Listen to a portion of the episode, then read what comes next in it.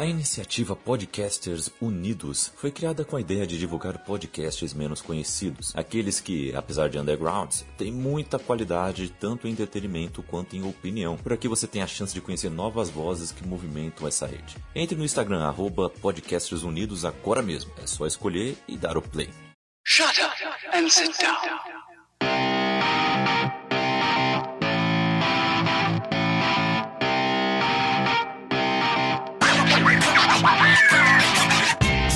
Elementar, meus caros ouvintes, e está começando mais um podcast Elementar. Eu sou o Diego Ferreira e estou aqui com Euler Neves. E aí, minha gente, tudo bem? Hoje nós iremos fazer o maior programa de chips por hora. A maior quantidade de chips por hora em um só podcast. Valeu. Participando aqui pela primeira vez aqui de um podcast, João Pedro. Opa, galera. Aqui é o segundo tetranome. É, eu vim aqui pra mostrar que o maior superpoder do mundo é o bom humor e o sorriso. Nhon, achei fofo. Muito. E diretamente aqui do Maratona de Sofá, pela primeira vez aqui, Felipe Totoro. Opa, galera, fala. Vim aqui provar que Deku é só mais um herói daqueles normalzinhos. E também pra causar muita, muita confusão. Também do Maratona Bels Barbosa. Eu queria dizer que quem gosta do Mineta nem é gente. É isso. Nossa! Não, então, vamos, vamos ser sinceros, quem vai defender o menino aqui, né? Vamos... Não sei, mas eu já insultei. E diretamente aqui do da Warp Zone, Sidney Rodrigues. E aí, pessoal? E no programa de hoje aqui vamos falar sobre Boku no Hero Academia. Vamos falar um pouco do, do mangá e do anime. Então vai ter spoilers aí das quatro temporadas e do mangá até onde foi o anime. E bora lá. Shut up and sit down.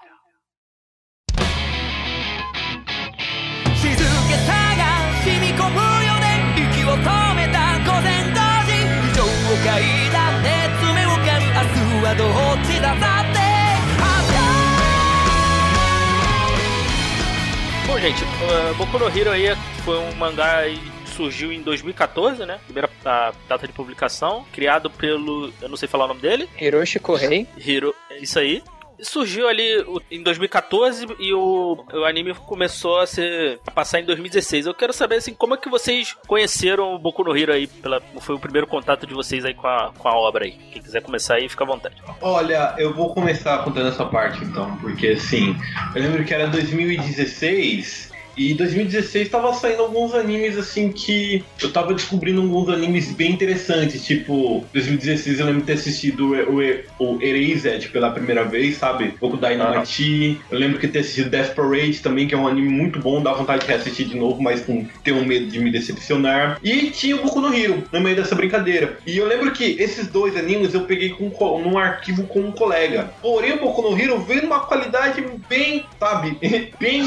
Esquece, nem, nem comento. Qualidade do arquivo. RMVB, é justamente, RMVB. Aí eu falei assim, cara, Clássico. nossa, tipo, porra, irmão, assistir um negócio desse jeito. Só que eu não sei porquê, por mais que o tom ainda tava ruim, eu falei, nossa, tá legal, quer saber, eu vou procurar uma versão melhor disso. Procurei, e eu comecei a assistir, eu falei assim, porra, cara, que da hora, irmão, da hora mesmo. Aí eu, é, é engraçado porque Boku no Hero, é, o Boku no Hero é um anime assim que eu assisto, antes eu assistia assim, de uma forma bem casual, sabe? Porque ele tem toda aquela fórmula de shonenzão, então assim, é só ligar o cérebro na banguela e vai, entende? Tu vai, tu vai gostar, entende? E eu É. Tiro, porrada e bomba. tiro porrada de bomba. Eu, vou, eu só fui começar a assistir um anime, sei lá, quando eu já tava na metade da terceira temporada, mais ou menos. E eu assisti, eu assisti tudo ali. Assisti de novo a primeira temporada, a segunda temporada, a terceira e foi assim. E hoje, sinceramente, eu, por mais que. Eu ainda critico, ainda falo assim, meu Deus, como o Hero é um anime shonen pra caralho, que coisa horrível. Mas tô lá assistindo todo novo episódio.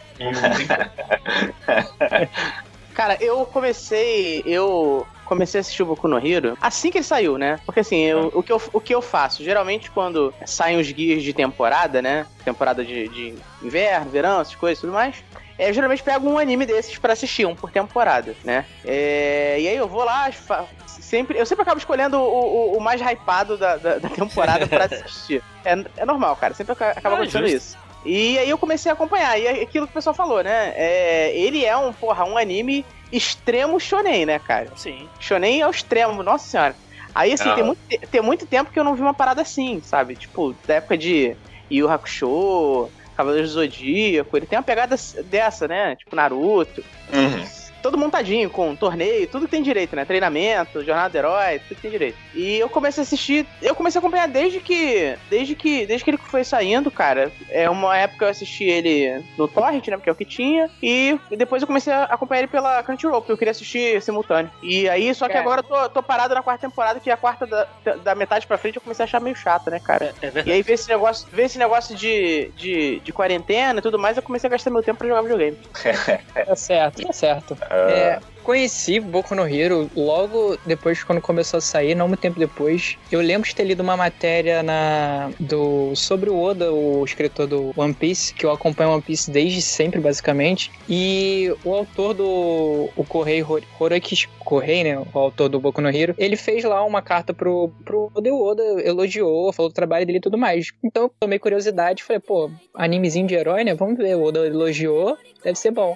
Foi como todo mundo falou aqui, padrão. Tiro, porrada e bomba, personagem fraco que quer se destacar e tudo mais. E assisti, eu é, assisti logo, fui consumindo, consumindo, consumindo. Eu falei, cara, isso é bom. E com o passar do tempo ele se torna muito profundo. Ele aborda assuntos que geralmente mangás é, abordam de forma sutil, mas abordam. E ele tá metendo assim dedo na ferida, trazendo representatividade e outras coisas assim de, é, de gênero e cultura que eu acho muito legal. É, é, é uma época que. É assim, a gente tá numa época diferente pro, pros animes, né? Assim, se você pegar os shonens dos anos 90, era todo mundo muito machão, né? Sem, sem, sem, sem muita emoção e tudo mais.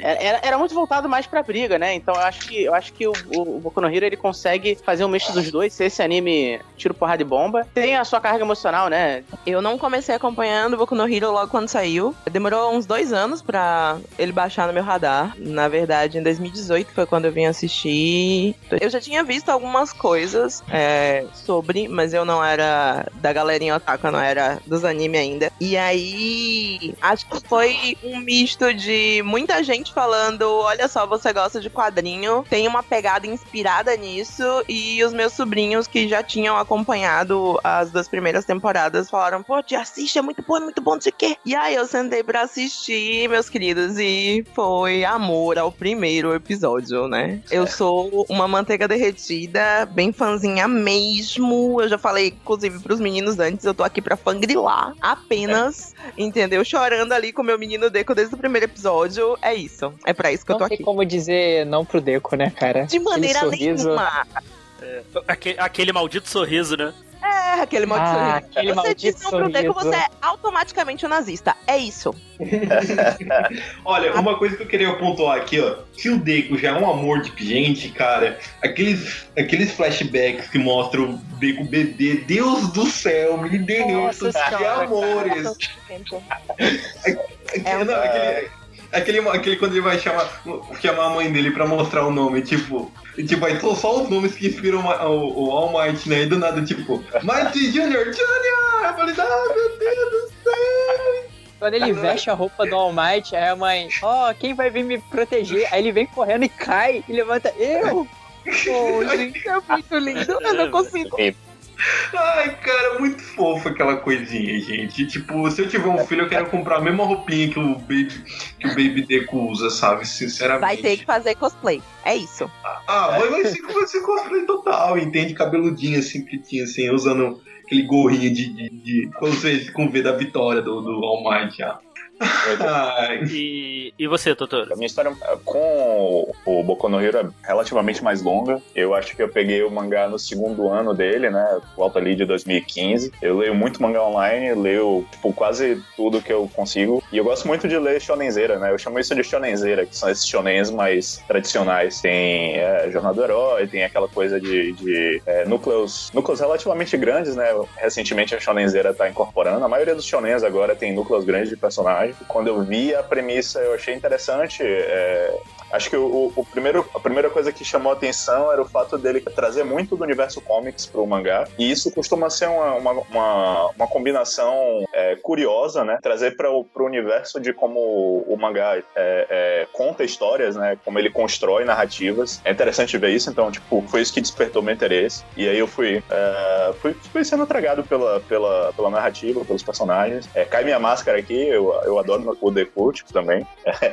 uma Bells aí que fez participou da propaganda, eu também sou fãzaço dele, acho o personagem muito, muito bacana, muito legal. Ah. E é isso, eu não, eu não assisti o anime, eu lembro de quando saiu é, o anime em 2016. É, fui dar uma pescada aqui pra ver mais ou menos em que capítulo tava. Acho curioso que quando saiu o, o anime, o mangá tava mais ou menos no primeiro torneio. E isso é muito bacana, tipo, de lembrar. É, é uma sensação muito interessante de, de, de acompanhar o mangá, porque você sempre tá, tá sabendo, tipo, mais ou menos o que deve, o que deve ser o- os pontos altos do anime, né? Às vezes surpreende, mas em geral, os arcos mais fortes continuam sendo os arcos mais fortes e os pontos de pico, assim, né? E é isso. É, então, eu, eu faço mais ou menos o que o Sidão faz, assim, mas ele eu vejo, eu vou vendo assim a, a sinopse e tal, eu vou vendo e vou montando minha própria lista do que, que eu vou vendo assim da- das temporadas, né? Pelo nome, pelo enredo, uma lida no enredo tal, vejo se tem uma capa maneira e vou, vou pegando pra ver, assim. Normalmente eu faço isso. O Boku no Hero, quando eu vi a sinopse, ele me lembrou muito de um anime de 2011 que tem uma, tem uma premissa bem parecida, que é o Tiger e Bunny. Não sei se alguém conhece. Uhum, uhum, Nossa, maravilhoso. Uhum. Então eu falei, pô, interessante. Eu falei, pô, é, a mesma, é praticamente a mesma premissa. Só, é um mundo que. É um, só que o Tiger Bunny é um pouco mais futurista e tem os super-heróis e tal. Né? Eles são patrocinados e tal. Então, assim, é. A premissa, assim, é bem semelhante. Só que trouxe esse contexto escolar, né? Então eu falei, pô, legal, vou, vou assistir e, e come- vou começar a ver, assim. Eu diria que o Boku no Hero ele é mais shonen do que o Tiger Bunny. Acho que o Tiger Bunny com essa coisa do, do Ah, aham, aham. de explorar essa coisa comercial, né, de propaganda e tal. Ele segue uma linha muito menos é, shonen do que o, o próprio Boku. O Tiger Bunny, assim, é um, um pouco mais adulto, entre aspas, tá? Assim, ele não. Ele Claro. é. Ele tem uma. Ele tem uma temática diferente, né? Porque os, você, os personagens são adultos e tal, então a temática, as- a, química dos personagens, assim, é bem diferente e tal. Mas é um anime que vale a pena ver, eu gostei bastante, assim. Sim, Os sim. personagens também são mais, um pouco mais adultos, né? que É, só tem. Os assim. personagens são adultos, né? Na realidade, né? Então, assim, a premissa, a premissa é outra, É. assim. Mas é, é legal, assim, principalmente ver. Porque tem propagandas reais, né? É, marcas reais no, no anime, achei isso maneiro, assim. Herói patrocinado da, da Pepsi e tal, achei achava isso massa. Isso, isso. É muito legal. Eu falei, ah, achei a premissa, a premissa legal, falei, vou assistir, né? E, Tamo aí, né? E tamo aí, cara. Eu gostei pra caramba, gosto pra caramba, assim, do- principalmente das, das duas primeiras temporadas aí, a gente vai chegar nisso, mas as duas primeiras temporadas, assim, pra mim, do, é sem tirar nem pôr, são excelentes, assim. Dois primeiros, assim. Uhum. A terceira e quarta, a gente, eu pelo menos discuto um pouquinho assim. É ok, mas tem os seus problemas, mas a primeira e a segunda, assim, é de boa. E qual é a premissa do, do Boku no Hero, né? É, a gente tá numa sociedade que. Esse é só sair na porrada. A hora que der. Bem, se você levar a vida como Kachan, sim, é cair É. na porrada. Cai na porrada, é. Mentira, Mas- porque que a, que a- a gente assistiu a quarta temporada e o Deco, pobre coitado, não pôde sair pra ir comprar uma cordinha de guitarra e teve que cair na porrada com alguém. É, é aquele, é aquele meme do Steven Universo, né? Eu não tenho um momento de paz nessa Minuto de paz, caralho! Sim, muito. Eu juro pra você que na hora que eu tava assistindo, eu pausei o negócio e gritei com os meus sobrinhos: Não tem um minuto de paz! E eles sem entenderem nada, pobre coitado, nunca vi meme. É foda. O Deco, Ah, sai é- pra, o Deco sai pra comprar uma corda de, de guitarra, encontra uma pessoa sem máscara, tem que. Tem que É, Baixa a tem que lixar, né? Idoso ainda é idoso, né? o cara tá. O, o idoso tava sem, tirou a máscara do. de- pô, o, o Deku tá certo, Ele pô. tira a máscara, mas ele tava de máscara, sacanagem. Não, Ele tá certo. Tem que enfiar a porrada, tem que enfiar a porrada mesmo, idoso é covarde. É isso. Eu acho, eu acho. Moralizar, tem que moralizar. Então a gente segue essa sociedade que houve uma mutação, então as pessoas, a maioria das pessoas tem superpoderes, né? E algumas usam pro mal, outras usam pro bem, e tem essa, esse conceito de super-herói, assim, né? E tem escolas e tal, os- o super-herói se tornou uma profissão de fato nesse mundo. E o. E a gente acompanha o, o Deku, coitado. É, ele é um dos poucos que não tem superpoder nenhum, né? Sim, sim. É, é mais engraçado, porque por mais que o Deku. é, acho que o fato de ele não ter superpoder, isso motivou ainda mais ao Deku a tentar, sabe, a carreira de super-herói. entende? Aham, aham. Eu acho isso muito incrível, eu acho muito legal, porque, de certa forma, assim, é, a boa vontade que a, que é a peculiaridade do Deku, entende? Você vai ver como ele pesquisa, ele vê os pontos fortes, os pontos fracos, como esse herói trabalha com esse, como ele trabalha em tal situação. Eu acho isso muito legal, a forma como, como ele lida com a explicação. E é engraçado porque você vai ver, assim, é, animes, em sua grande maioria, são muito didáticos. Por exemplo, Sim. se você pega, pega o Naruto, cara, sei lá, um episódio, um Naruto clássico mesmo, você pega assim, cinco episódios de anime, vai ser ele explicando algum conceito do, do universo ninja. Só que Ah. aqui no, no, no Boku no Hero, eu sinto que eles fazem um pouco uma piada com o Deku, se esse lance do Deku analisar os super-heróis, eles fazem total piada com esse lance do, do análise, de entender os pormenores, entende? É verdade sim que quando é pra fazer de verdade, eles fazem, mas quando se tem um momento desnecessário, essa é a graça do Deku, dele, dele botando a mão na cara escrevendo sem parar, entende? Então, Ele é um é, nerdzão, né? ele Ele, é um nerdzão da- do caralho. Não, ele é, ele é um chato do caralho. isso.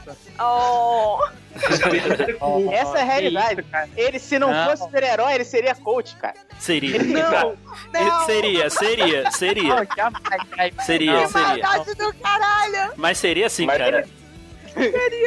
Quer ser um grande super-herói? Pergunte me como. É, é isso, ele seria isso. Ele seria coach, cara. Ele tem um papinho de inspiração, de não, só basta se esforçar, não precisa ter talento natural, não.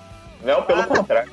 Peraí, peraí, calma. Não, é No primeiro, no primeiro episódio, eu acho que é no primeiro ou no segundo, tem um tiozinho que para e zoa ele. Ah, você é um daqueles super fãs, né? Que ele tá com um caderninho anotando a Mount Lady, a primeira aparição dela. Ele, pô, ela tem uma individualidade que fica grande. Isso aí vai ser muito maneiro pra, pra divulgar ela, que não sei o quê. Aí o cara começa a zoar ele no meio da rua. Não, ele nunca usou ele, mas ele dá meio que faz aquele efeitinho assim do, do Nice Guy, do anime dando joinha, entende? É, é mais um efeito cômico, não uma zoeira. Só fala assim, você vai ser um herói também? Entende? Entende? Algo do, mais ou menos desse tipo. Eu lembro do. Isso aparece no primeiro episódio, entende? É, Isso. Mas isso de o personagem estudioso, né? O personagem que, que analisa, é é um trope bem, bem comum. É, tanto em Shonenzeira como fora de Shonenzeira. É, só pra citar um exemplo fora, né? Um anime barra um mangá de esportes que é o Baby Steps. O Maru, Ah, que sim. é o Bem, bem principal, ele é o mesmo trope, ele tem o mesmo trope, basicamente a mesma coisa. Ele faz, ele faz a construção de análise e ele se torna um bom tenista justamente porque ele tem essa, essa capacidade. Isso é muito, muito, muito comum e eu acho que é uma das maneiras que se divulga uma um tipo de personalidade estudioso que vira meio que uma, uma- um culto a esse tipo de personalidade, tanto dentro do Japão quanto fora do Japão. Aquela coisa da gente pensar que o japonês é, um é- é genericamente uma pessoa inteligente O mito Parte- do. É, então, o mito, é o mito do asiático inteligente, né, cara? Exatamente. Eu acho que parte muito dessa, desse, desse culto a essa personalidade super estudiosa. É, o bom é que o Kim Kataguiri ele se esforça bastante pra acabar com esse mito.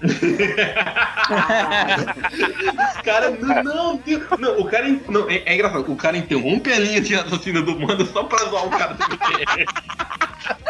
Não, Não, tá mas permitido. Foi bom, Tem, foi um ótimo. outra- tem um outro ponto que permeia também, que é o fato da dicotomia que a gente sempre encontra em anime so, é, dom e esforço, né? Porque a gente vem desde o começo acompanhando o Bakugou, que é um filho da puta, mas extremamente habilidoso. Só queria deixar aqui, quem defendeu o Bakugo tá ele é um errado. assim. mimado, gente. Ele, ele é um mimadinho. Ele é, ele é o pior personagem dessa porra desse anime. Ele é pior que o Mineta. Não é não, porque existe o Não, Mineta. você tá esquecendo do Endeavor. Não, vocês estão esquecendo do Existe o Endeavor, gente. Mineta, existe o Endeavor, não é. Ah, não ele, é. tá, ele, Mas tá ali, ele, tá, ele tá ali em terceiro, então, terceiro lugar. Pronto, é o pódio. Vai, Bel. Infelizmente é, mas ok. Então, é, você tem a dicotomia entre o Deco e o Bakugou desde o começo. E você vê o Bakugou habilidoso desde sempre, né? Desde criança, inclusive, extremamente mimado por isso. Porque ele é aquele. Ele é o típico guri que vai a vida inteira receber o tapinha nas costas porque é inteligente, vai crescer e vai se tornar o quê? O bom e velho adulto depressivo porque vai perceber que a vida não é aquilo, vai tomar bastante no cu, crescendo. E aí você vê o Deco, que teve que se esforçar desde o começo, né? Porque ele não tinha essa individualidade. E ele compensa de inúmeras outras formas. Ele compensa estudando, ele compensa fazendo análise, ele compensa se esforçando para desenvolver a habilidade que ele recebe depois. E Aham. é uma dicotomia muito, muito pesada em, em anime. Sempre, sempre. Não só anime de esporte, diga-se de passagem Exato. é onde a gente vê mais, mas você também encontra ali. Então permeia as duas coisas. Permeia tanto o estereótipo do asiático estudioso, Exato. né? Ainda que eles tirem um sarro, façam uma piada, né? E, e usem isso de forma mais leve. Mas também Sim. permeia muito essa dicotomia da habilidade dom e esforço, treinamento, né? Olha, é, comentando brevemente sobre isso, onde eu, enx- onde eu acho que eu vi isso primeiro foi no próprio livro do Musashi, que é a batalha do Musashi contra o Kojiro, né, o Sasaki Kojiro, que é basicamente a, a construção dessa dicotomia, o Tensai, né, o gênio, que é o Kojiro, que é o gênio da, da, da, do- da, da técnica da espada, e o, em teoria o Musashi, que ele não tem técnica, né, ele, ele inicia a habilidade dele simplesmente pelo, pela força, né, pelo, pelo- ele era muito bruto, e ele, Ele é muito desenvolve... o estilo dele. Exato, ele desenvolve a própria, o próprio estilo, né? E aí ele, ele estuda e tem a coisa do esforço que é incutido nisso. De fato, é, é um outro troco muito comum. A Doss tá, tá coberta de razão aí. Não, não vai dormir com frio hoje. Não, e uma coisa que eu gosto do Deco também, além desse. que ele é muito meticuloso, né? Então, assim, isso, isso é que, isso é que me, me agrada nele de fato, assim, também. Assim. Que ele tá sempre pensando em, em soluções, assim, independente de ter poder ou não, sabe? E pensa em N variáveis, assim, pras coisas, assim. Isso, isso é que eu gosto nele, assim. Ele tem preparo, Batman.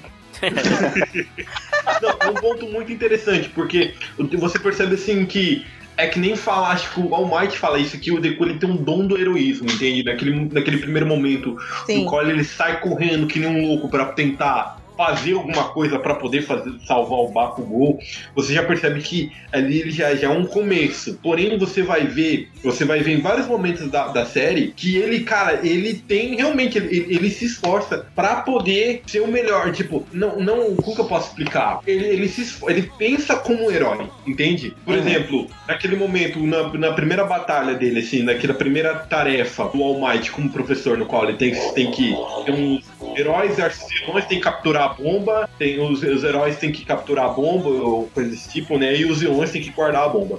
É, só, só, só rapidinho, é, só pra situar melhor o ouvinte aí, caso não conheça, né? O, o Deku não tinha superpoderes, né? Ele, ele vê lá aquela cena que o que o Kachan lá tá sendo absorvido lá por um vilão, tenta salvar ele, aí aparece o All Might, né? Que é, um, que é o maior super-herói do, do mundo, né? Do Japão, né?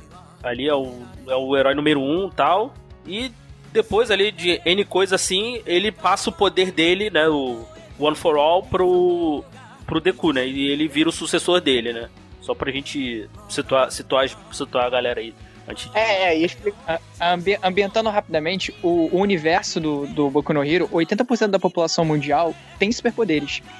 O resto que não tem são das gerações mais antigas. Por isso que é muito incomum da geração do, do Deku nascer alguém sem individualidade. Por isso que tiram muito sarro dele na escola, zoam ele e tudo mais. E ele não aceita. No, nesse momento que ele luta com o vilão, ele tem o impulso, né, que o All Might diz que é o verdadeiro semblante de um herói é de não conseguir ficar parado em meio à injustiça. Ele corre de peito aberto pra salvar e nessa corrida desesperadamente ele lembra das coisas do caderno dele, tipo, distrair o oponente, se abaixa e faz outras coisas. Ele, não- obviamente, não consegue salvar o Katian, o All Might aparece ali e salva, mas, tipo assim, se não fosse ele, provavelmente teria dado uma merda muito grande. É, só fazer um comentário rápido aqui, que disseram que é, a coisa do dom dele, do heroísmo, né? é, eu acho que ele tem o gênio do protagonista, então É, ele é, vai ser é. o, o- o- É, é fundamental, né?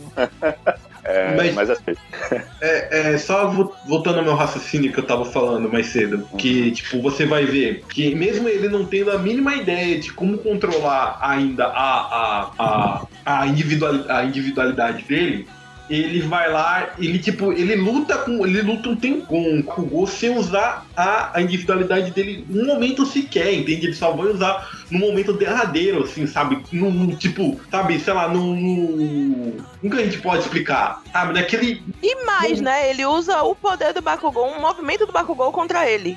é Justamente, incrível. justamente. Isso, Não isso só que é isso, ele usa técnicas, ele usa técnicas do Eires e Red, que é um dos Uhum. professores, contra o, Ba- o Bakugou, cara. Isso é genial.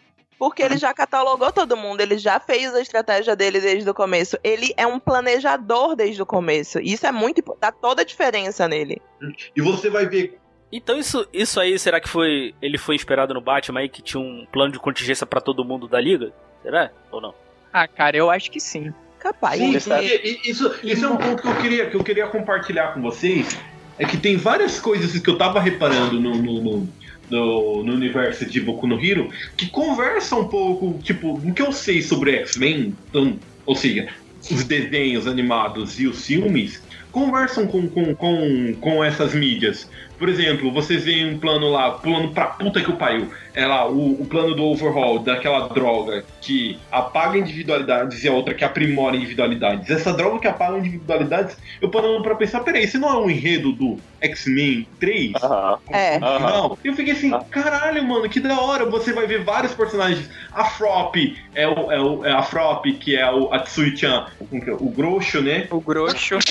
O Grosso, é. Quem mais? O, o, o- a, a, que a droga que o Warhol quer, que, quer usar pra apagar as individualidades, ele tira da, da Eri-chan. E no, no X-Men, confronto final, a droga, a, a, a vacina antimutante vem justamente de uma criança que apaga individualidade, que apaga a mutação. Aí eu fiquei assim, pô, cara, caraca, mano, como é que, tipo, o cara. Não, não, não é nem, não é nem engraçado, tipo, ah, ele tá copiando, mas a forma como ele se influenciou pra trazer, pra trazer pra, pro, pro anime dele é muito da hora. Você vê, ele transforma um personagem completamente repulsivo, que é o Grosso, um dos personagens mais fofos da série, que é Tsuyu. Entende? E que eu adoro Tsuyu. Ele vai para ele entra lá na academia, né, de, de heróis lá, que é do ensino médio e tal. E deixa eu perguntar, qual é o personagem favorito de vocês aí da classe 1A? Tirando o Deku, tá? Cara, Pô, Eu não Kirishima, escolhi entre os meus cara. filhos. vai lá, um de cada vez, um de cada vez, um de cada vez. Kiri, Kirishima, com certeza. O, além, como o Deco, além do- da individualidade, o maior superpoder dele é a, a simpatia, cara.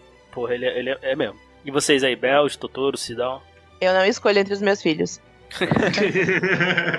Olha, sinceramente, tem um personagem que eu sei que ele vai ser. Ele, ele vai ser desenvolvido com o decorrer do mangá, porque me disseram que ele tem uma. Ele tem um arco muito bom em desenvolvimento dele, mas desde o momento quando eu vi ele, eu falei, pô, o poder desse cara é da hora e ele é estiloso pra cacete, que é o Tokoyami. Porra, eu ia falar Nossa, Tokoyami. A festa na escuridão. Eu amo Tokoyami. Cara, eu adoro o Tokoyami. Não, aquele jeitão dele assim, sabe? Tipo, gótico suave, tá ligado? Suave é o caralho, ele é gótico pra caralho. Porra, aquele jeitão dele gótico, entende? Mas Ele é assim, 100% emo. ele é quase um, Uhum. vil- ele é quase um vilão, pô. mas parando Ele pra tem, um, pensar- est- ele tem um stand, cara. ele é Ah, quase um tá. Jojo. É, ele tem um stand, é verdade.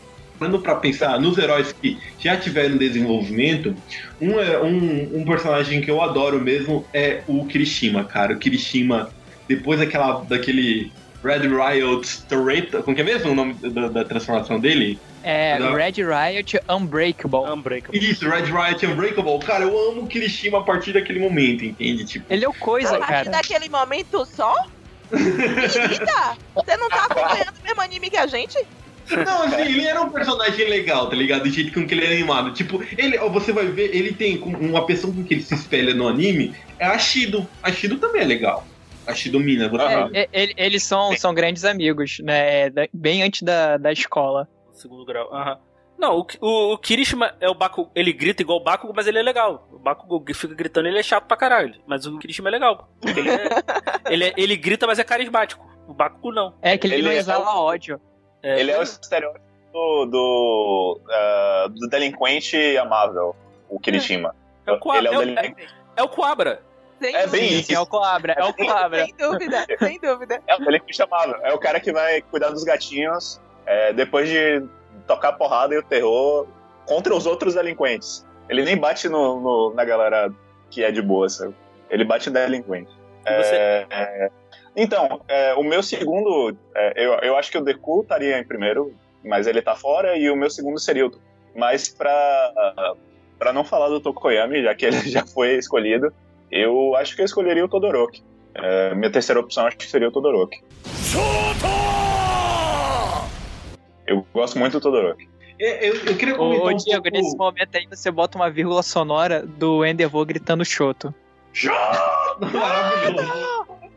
Maravilhoso, cara. Eu adoro quando ele. É, então, cara, eu gosto muito, né? Tirando esse que a gente já falou, né? é, eu gosto também da, da Uraraka, porque. É, ela, ela- é, é, cara, é, não, ela traz um. Ela traz um componente de humanidade, porque assim, a vida de todo mundo ali é bem tranquila, sabe? Além, além da, da, da- claro, a- a- as, os problemas de herói que eles têm, mas a vida deles é muito tranquila. Ela, além de ter que lidar com todas essas questões da vida de ser um super-herói, ela tem, tem que lidar com a, pobreza, com a pobreza da própria família, né? O tempo todo ela, ela diz que, ó, eu preciso ganhar dinheiro pra ajudar minha família, porque minha família tá na merda. E eu acho que isso é um componente de, de humanidade pros personagens também, sabe? Porra, Ela é, é aquela aluna que entrou com bolsa no colégio e tá se esforçando. É, não, entrou, no, entrou, outra. é, é, é, entrou com bolsa no colégio milionário, né, cara? Aham. Uhum. Sim, a gente pode falar também que é, a gente comentou que ser, ser herói profissional nesse universo é, é uma estrutura estatal, né? Tipo, os heróis trabalham pro governo, não é uma empresa, não tem, não tem, não é como o Tiger Bunny, né? Que tem as marcas. Tem empresas privadas, é. É tipo, tam- é tipo também o One Punch Man, né? Exato, Sim, o One, é, o One Punch Man tem uma associação do governo que administra os heróis. exato. O- Olha, os heróis mas- ali Só que vocês esqueceram de dizer também que é verdade que isso não é tão mostrado, descarado, tão descarado que nem o Tiger Bunny, que vocês já assistiram. Mas assim, os heróis de Boku no Hero, eles também fazem serviços de, de mídia. Entende? Você vai ver, o, o Deku ele tem uma coleção enorme de, cole... de, de- de licenciados do All Might, entende? O quarto dele é só, tipo, pôster, é maquete, é um action figure do, do All Might, entende? E não é à toa é, é uma mistura de Deku- celebridade com, com funcionário público, sacou? Tipo, é um Isso, funcionário isso. público que é meio celebridade. E você vai ver, né, tô que é um, um dos heróis que, pra mim, sinceramente, não é nem questão assim, ah, dos animes, mas assim, de todo o audiovisual que eu já vi, o Stein é aquele um dos, um dos vilões mais bem é, é, baseados que eu vi ali, cara. O cara, é uma, um Conceito cara. Cara, nossa, é muito foda, cara. Ele, você vai ver todo ele conceito dele de, de cara, vocês são só é, um Cara. produto, vocês não querem, vocês não querem ser heróis, vocês querem fazer dinheiro, aparecer. O E ele- Sten é o típico Nossa! vilão do nunca fez nada de errado. Fez tudo de Eu- errado, porém nunca eu- fez nada de errado. Eu ia, eu, ia, eu ia citar o Stein como meu herói favorito, né? Mas eu ia pegar meu mal e citar um vilão aqui, né? Caralho, Mas, cara, né, querido? A- a- a- depende. Eu vou fazer um, um adendo aqui pra, pra quem não leu. Vocês que não leram, leiam Vigilante, porque vocês vão. É que é o spin-off do Boku no Hero. Vocês vão ter o surgimento do Stein. Ele realmente, se eu posso contar, ele surge como um herói e você vê é aquela célebre frase: ou você morre herói ou você vive o suficiente para se tornar um vilão. E foi o caso do Stein. Mas, Cara, cara, você ape- bate uma noite inteira aqui, hein? é, mas, mas apesar de tudo, é- esse, essa estrutura de super-heróis ela é bem criticável, cara, sabe? Esse. Quem é que decide quem é o herói número um? Fica Não, meio, que que- meio, meio que- doido, né? É, é- então, é, é. Claramente parece ser por conveniência, sabe? Ele é o herói número um porque ele é o amigo da galera. Né? É, o- é- O Endeavor acho que foi bem isso, assim. Virou o herói número um porque sim. Depois que o, o All Might... Na real, nessa última temporada é semi-explicado pra gente. Pra quem só acompanha o anime, a gente só tem realmente o processo de escolha na última, nessa última temporada, na quarta temporada. Sim. já no sim. final da temporada. E aí você meio que vê eles explicando o porquê cada um está na posição que está. E eles são escolhidos para cada posição pela quantidade de pessoas e conflitos que eles se é, é, interviram, em que eles fizeram né, suas aparições e salvaram as pessoas. E pela, pelo tamanho daquele conflito em si. Tanto é que, por exemplo, o Best Janist, que a gente não vê a temporada inteira, tá extremamente bem colocado. Inclusive, querida, eu achei que você tava morto. Mas Sinceramente, ele tá cara. ali e tá bem colocado, inclusive no ranking. Cara, quando eu teve, muito, Não. teve muitas teorias que ele morreu naquele combate contra o One for One. Pra mim, ele morreu, gente. Pra mim também tinha morrido. Cara, minha- morreu, morreu. a- a- É o Kim Jong-un hoje, não verde, sabe. Pra mim, pra mim, ela tinha morrido.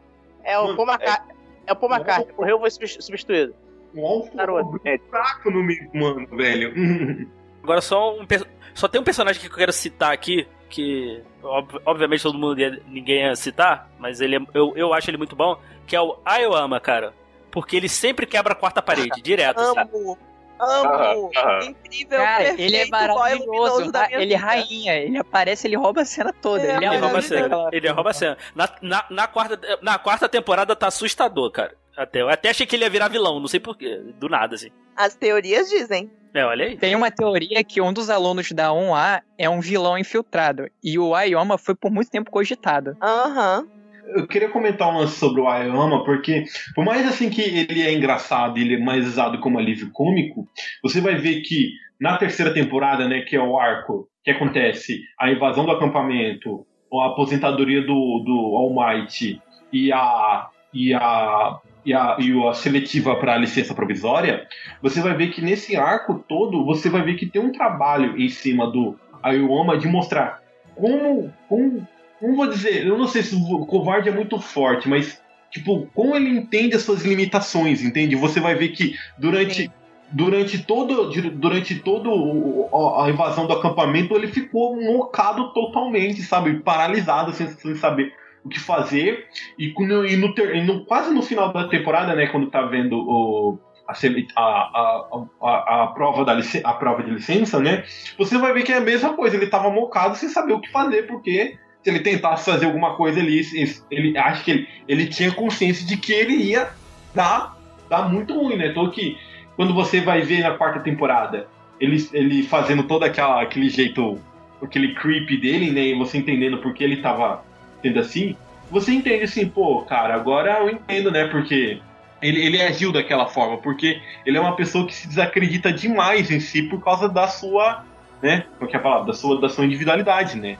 Na real, Assim, na eu, própria eu nem terceira julgo temporada ele, já. porque ele é uma criança, cara. E foram combates, assim, o do acampamento foram vilões adultos invadindo. E, tipo assim, o Midoriya é muito o oposto dele. Ele sabe as limitações e se bota ao dobro disso. Por isso que ele se ferra tanto. E os, professor, é, e os professores falam, cara, você vai morrer. E ele, vou morrer porra nenhuma. Basicamente isso. É aquele amigo chato que no final do rolê bebeu todas e acha que é imortal. O Midoriya é muito isso. Porra, bem isso mesmo. Mas assim, na terceira temporada, o... tem um pequeno arco de desenvolvimento da Aoyama incrível. Que é justamente você passa enxergando as limitações do personagem, você vê ele como ele se enxerga. Chega a parte de tirar a licença, ele tá desolado. Porque ele sabe que ele acredita que ele não merece estar ali. Ele acredita que ele não tem chances pra estar ali, porque o poder dele não se compara, a individualidade dele não se compara. Principalmente porque a individualidade dele se sobrepõe contra ele, que é o ponto de que acaba ligando ele ao Deco depois. Mas assim, no momento que ele e o Lida se encontram, que eles atuam juntos e que o Lida motiva ele a deixar essa covardia entre aspas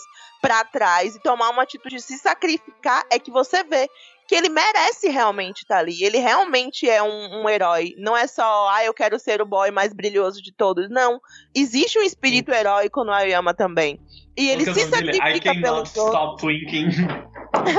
E ele se sacrifica pelos outros e em, assim, em cima da hora, né, no mesmo momento, o Lida vai lá e traz ele de volta. E você vê o contraponto muito, muito forte, muito presente e que é palco de Boku no Hero sempre é de um tá sempre ajudando o outro. Eles estão sempre se construindo. É, isso é muito bonito no anime como um todo. Todos os Ninguém personagens ninguém. tirando. Até o Mineta, porra, é triste. Até o Mineta, sabe? Ele salva a porra do Cero ali no começo, na segunda temporada. Eu fico, porra, Sim. eu odeio você, mas Cara, ele foi eu, lá, eu ele não quero passar pano pro Mineta, mas Não ele passa é aquele não, eu não vou deixar. Não, ele é aquele adolescente de 13, 14 anos que tá numa fase de Punheteiro do descoberta do... É, que punheteiro do caralho. É isso. Muito pessoal na internet fica reclamando dele, mas todo mundo no íntimo teve essa fase assim. Muitos ali ficam e quer fingir que não existiu. Ele só não finge. O triste é que o Correio se identifica com o Mineta. Então a gente admira o cara que cria essa obra e ele é o Mineta, sacou? Cara, o, o, o Correio é aprendiz do Oda. O Oda, tipo, tirou, sei lá, acho que cinco costelas das personagens femininas. Porque não é possível que ela curvatura em One Piece numa cintura de uma mulher. Não, Então, um, um, nego- um negócio aqui que eu, e até o o Aoyama também na segunda temporada, quando o Bakugo é, é sequestrado lá, na segunda, Terceira. Não, na terceira. Ele manda um raio lá, ele impede lá que o que os caras acho que conseguissem acho que sequestrar mais alguém lá que o, o cara da que jogava Ia bolinhas levar, lá. iam levar ele, No último levar o- minuto ele sempre tenta fazer alguma coisa. Então, ia levar, É. ia levar o Bakugou e o Tokoyami, mas com um raio, o Mr. Compress solta, a- solta uma das bolinhas, né? Que é a bolinha justamente que tá, que tá o Tokoyami. Eles conseguem salvar o Tokoyami, mas não salvam o Bakugou. eu queria comentar rapidão. rapidão. É, duas coisas, na verdade. A primeira é, eu sinto que o, o desenvolvimento do Aoyama no anime é diferente do mangá. É, eu acho que o Aoyama ganha, ganha mais destaque no mangá mais tarde. Eu não vou comentar sobre isso, porque eu tô aqui tirando de memória e eu sou uma pessoa velha, minha memória falha. É, e outra coisa é perguntar se vocês têm alguma noção é, é, se é, a classe B já apareceu, tem uma coisa da classe B até, até a quarta Já. temporada.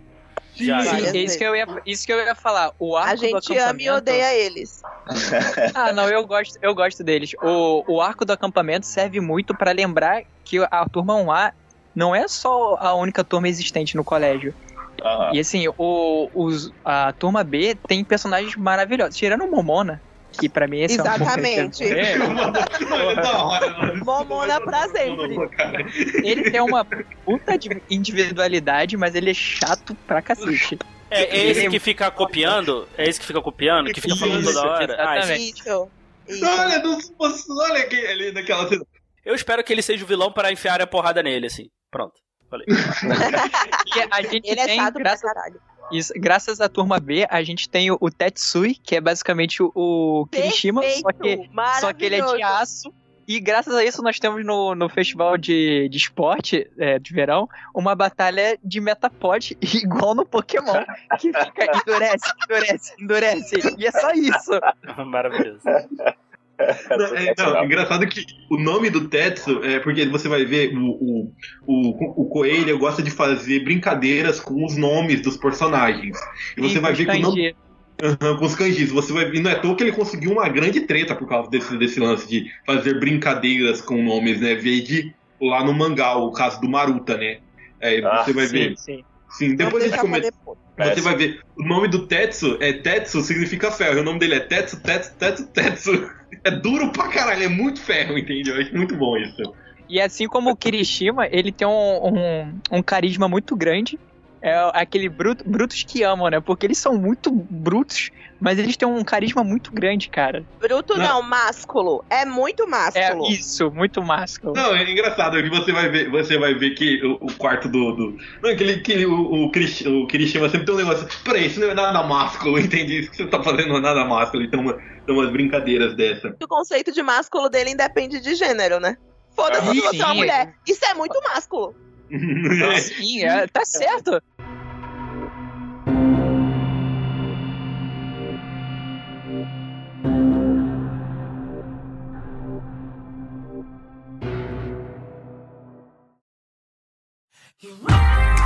Ah,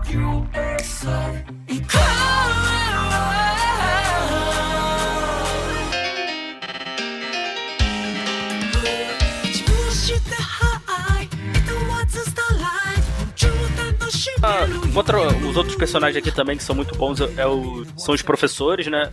Um que eu, que eu quero muito destacar aqui, que me representa, acho que representa muita gente, é o, o Irizehead, que é o professor. Esqueci o nome dele.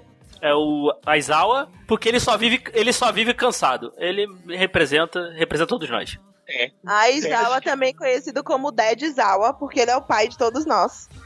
Certeza. não, eu tenho, quem, quem olhar, quem olhar o meu, a capa do meu Facebook de, um, de uns tempos do ano passado vai ver que eu postei uma fanart do, da, da turma 1A inteira como gatinhos, entende?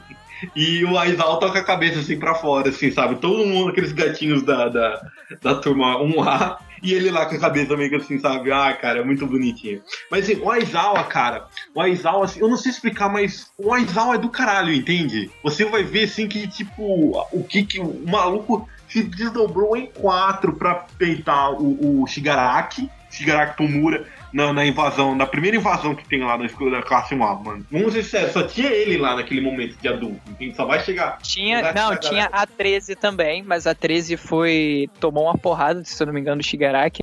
Que muita gente não sabe, mas o, o, o professor lá de roupinha espacial não é um homem, É é, uma um- mulher. é uma mulher. Nossa, não sei que legal. A atriz é mulher. Sim. Eu E tinha, o, depois chega o, o Cementos, que é um dos melhores professores também.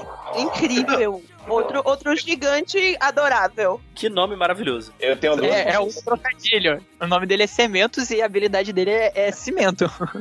Não, é engraçado porque assim, é, eu, é, eu tava parando pra, pra, pra. É engraçado porque os cementos ele tem uns momentos muito fofura, por exemplo. Quem viu aquele filler especial pra divulgar o novo filme do, do, do Boku no Hero, vê ele assim com uma cara assim toda alegre, falando: Olha, essa não é a roupa da era Young do All Might? E Sim, é, sim. sim. Aí, tipo, ele, ah, eu tenho todos os colecionáveis. Ele fala assim com um amor na voz, assim, sabe? Como tipo. É, é, e você vê naquele momento quando ele salva a identidade do All Might, você vê o primeiro assim, você tem um, aquele momento você vê que tem uma admiração dos cimentos pelo All Might, porém naquele filler você vê assim que é um puta fanboy disso, que não Deku, entende? Aham. Ele é um- Eu tenho duas, duas coisas pra falar do Aizawa. que são. Primeiro é imaginar que o Aizawa dá uma surra no All Might, porque o All Might, sem, sem a individualidade dele, a gente sabe como é. A segunda, eu fico imaginando a Toru é, sendo, sendo apagada pelo Eraser, né? Pelo, pelo Aizawa. E aí? E aí? A gente tem oportunidade de ver, né?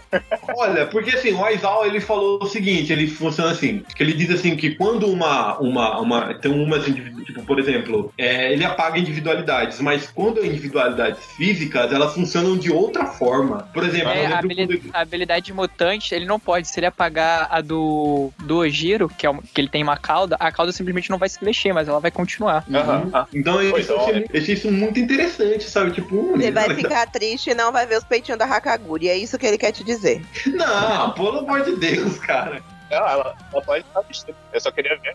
Não tem poderes absolutos, né? Então, assim, é, todos têm seus defeitos, sabe?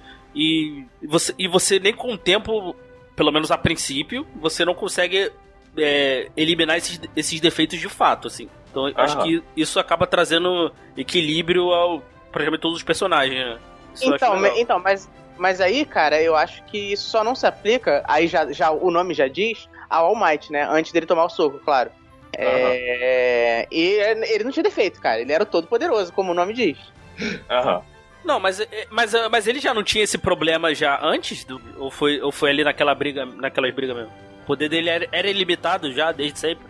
Ele, não é que ele era ilimitado, ele tinha uma condição física muito grande. Há teorias que dizem que o poder, ele, ele tinha um poder dentro de si que era de fortificação do corpo, por isso que ele fica naquela forma muscular. Mas quando ele ganhou o poder, recebeu da mestra dele, meio que o poder se desenvolveu, porque o poder do All for All é basicamente isso. Você pega um poder que já tinha, desenvolve, leva pra outra pessoa e ela vai desenvolvendo mais ainda, é evolução ilimitada. Aham. Por isso que tem muitas teorias que o, o Deco também tem algum poder. Eu gosto de acreditar que não, que ele simplesmente nasceu sem, que isso de- Ah. deixa bem melhor.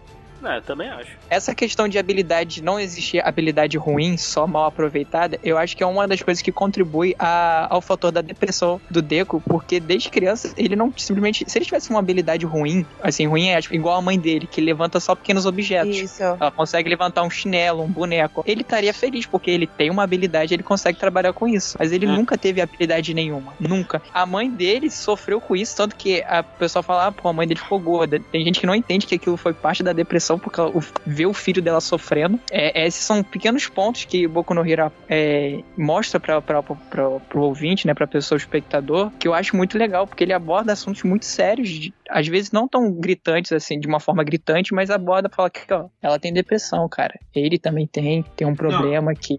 Isso, isso é um ponto muito interessante sobre a, a, a Eriko, né? É Eriko, não é o nome dela, de- da mãe do Deku, né? Isso. É. É Eriko. Porque assim, eu lembro do primeiro, no primeiro episódio eu já chorei porque é, é, eles saindo, do- eles voltando do, do consultório e o Deku mais uma vez pedindo pra assistir aquele vídeo, só que, só que agora com toda aquela revelação e, ela, e, a- e ele falando assim, mãe, será que um dia eu posso ser um herói tão legal quanto ele? E ela, cara, ela, e aí? É, né? Porque é um papel de um pai. Como é que você vai falar pra um filho uma coisa que na cabeça de um pai é de fato confirmada, que não vai acontecer? Como é que tu vira pro teu filho e fala, não, cara, você não vai conseguir ser um herói. Você não tem poder. Rapaz, chove, chove pais aí fazem isso, viu? Só. Não, sim, tem. tem não, isso não é o correto, é isso que eu quero falar, mas no, É. numa- num pensamento comum, um Ah. pai não conseguiria dizer isso. Então, mas não seria, seria pior, tipo, seria, vamos supor que ele nunca encontrasse o All Might, né? É, e não desenvolvesse, não desenvolvesse nenhum poder ao longo da vida. Eu não sei até onde que é a responsabilidade da mãe dele contar pra ele que, ó, cara, para de esperar por isso que isso não vai acontecer. Sim. Assim, vai deixar, o- deixar, o, deixar o filho entrar em depressão porque esperando por uma coisa que nunca vai acontecer, o papel do adulto impedir que isso aconteça. Sim, também acho. Assim, é, é, depende da forma que você aborda, porque jogando um pouco pra frente, a gente tem o exemplo do Gentleman que apareceu agora, que não deu certo em nada e os pais começaram a falar, cara, não dá certo, você é um fracassado e tudo mais. Isso. Eles abordaram de uma forma errada, por isso que É. tem esse conflito muito sério. No mangá, quando saiu o arco do Gentleman, é, muita gente não gostou, porque foi uma luta atrás de uma, seguida de uma luta maravilhosa, que é contra o Chisaki, se foi porrada atrás de porrada, não deu tempo de respirar, e de repente aparece o Gentleman. O mangá, ou o anime já abordou de uma forma, não sei se foi música, animação. Costumo dizer que é o, anime sempre complemento do mangá. De uma forma que o bem melhor. Eu consegui curtir mais do que da primeira vez que eu li. Mas, mas aí que tá, no- os. Por exemplo, ali, ali acho que é na segunda temporada a gente vê os sidekicks e tal. Cara, é, eu. Pô, ele não tinha. Ele só podia ser herói ou nada? Não tinha, não tinha como ele estar nesse mundo de outra forma? Pô. É, não, não podia ser um contador, né, cara? Um bom, pro- um bom programador, sei lá. Não, alguma coisa. Ele trabalhar com heróis de outra forma, assim, tinha que ser herói de fato, assim. É, isso, isso é uma dúvida que eu tenho sobre a sociedade, né? Beleza, 20% não tem, não tem poderes, certo? O que, que essas pessoas fazem? Viram policiais, por exemplo? Não, é que, é- só que, cara, quando acaba a segunda temporada e quando o Shigaraki Tomura encontra o, o, o Deku no, no meio do shopping, fala todo o plano dele, etc. E o Deku vai logo depois aciona a, a polícia e a polícia fica um tempo conversando com ele. Ele só vai ser liberado depois no, no de madrugada, praticamente de noite. A Eriko chega e fala assim: Deku, pelo amor de Deus, cara. Tipo assim, meu, tipo, no cora... a- até na legenda fala assim: coração da mãe não aguenta mais. Eu falei assim: meu do céu, não, Tipo, cara, quando ele falou, quando ele falou daquele jeito, coração da mãe não aguenta mais, eu falei assim, puta que o pariu, cara. Porque, cara, é um, é um personagem. Nossa, ele, por mais que ela pareça tão pouco, às vezes é um personagem tão maravilhoso, cara, sinceramente. Porque assim, entendeu? Eu acho que eu, eu acho ela tão maravilhosa porque eu vejo um pouco da minha mãe nela, sabe? Uhum. A minha, porque assim, justamente por isso eu falo que ela é muito mãe, porque eu vejo a minha mãe. Minha mãe é uma pessoa maravilhosa, sabe? Alguém, alguém assim que, que tipo, tipo, Que dá é, suporte. oi? Que te dá suporte. Que dá suporte, justamente. A Eriko foi justamente dessa forma. Você vai ver ela, ela comentando quando tava assistindo o campeonato. Ela falei, nossa, eu desmaiei umas quatro vezes. A minha mãe é desse jeito, cara. E, ela vai vibrar comigo, ela vai sofrer comigo. E a Eriko é a mesma coisa com o Deku, entende? Sabe? E, ela, e tipo, e ela meio que já completamente sem esperança já sobre, sobre, sobre a individualidade dele. Vai e, tipo, tem todo, tipo, tipo, aquele revestrez, assim, sabe? E ela fica meio assim, quê? Entende? É- É, eu acho que eu acho que a Eriko ela é uma projeção de um estereótipo de mãe, né? Ele ele faz a idealização, ó, o que, que seria uma mãe ideal para um filho que não tem individualidades e que precisa ser protegido.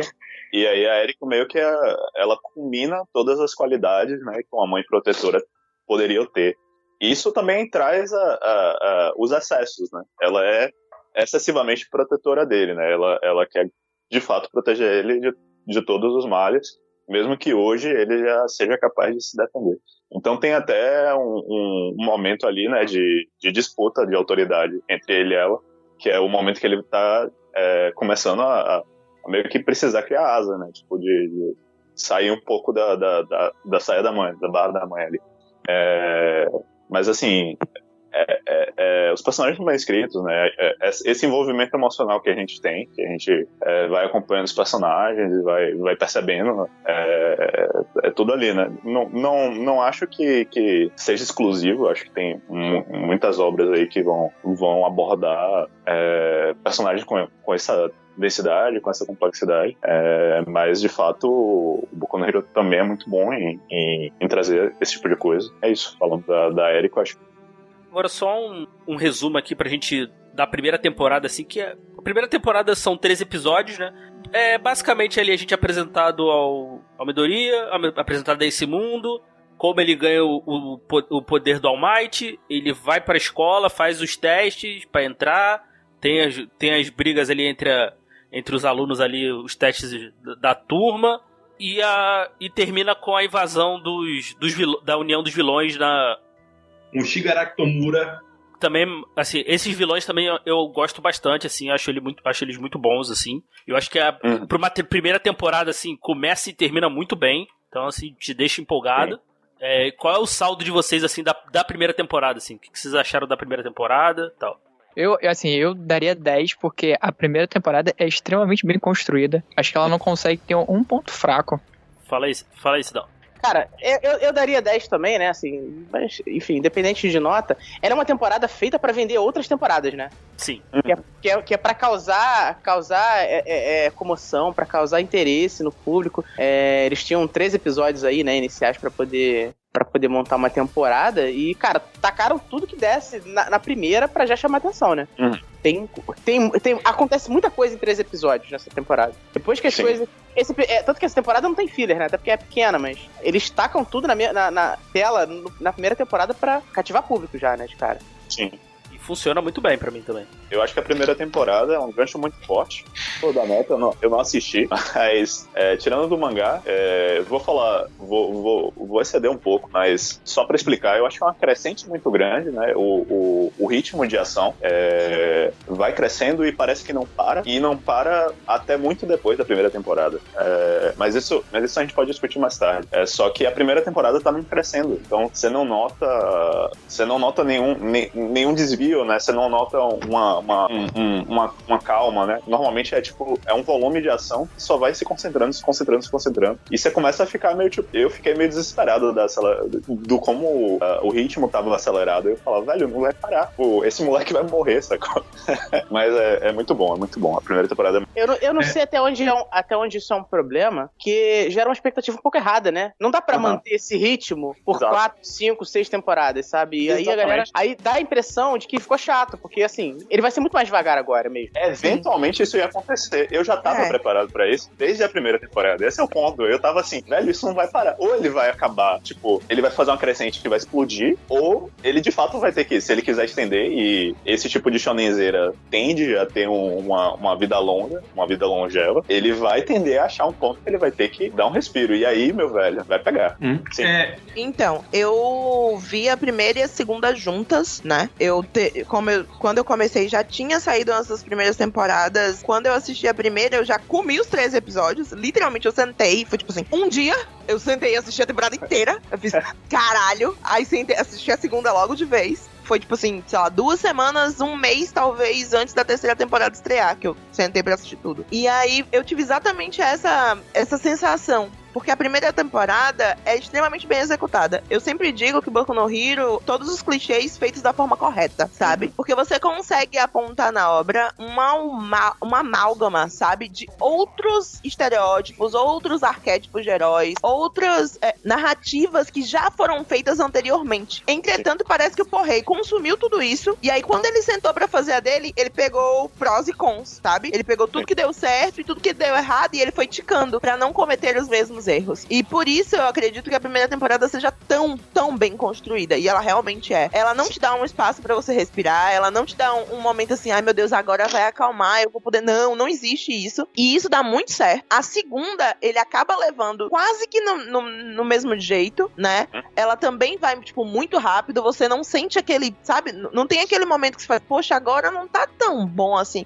Chata essa temporada. Que outros animes que são tão bons ou que foram tão bons em suas primeiras temporadas tem. Uhum. É, como, por exemplo, Kimetsu. Kimetsu, você tem um momento que você pode fazer, poxa, não foi tão bom assim essa parte da temporada aí do nada, reengata as Sim. coisas e, e, começa a dar certo, sabe? Mas Sim. não teve isso na primeira temporada. E eu digo, na segunda, para mim também não teve. Não teve um momento que eu falei, hum, não, tá ficou chato barriga. agora. Não teve uma barriga, não, sacou? Não, não na teve. terceira, você já encontra ali uma diminuída. Na quarta também tem uma diminuída.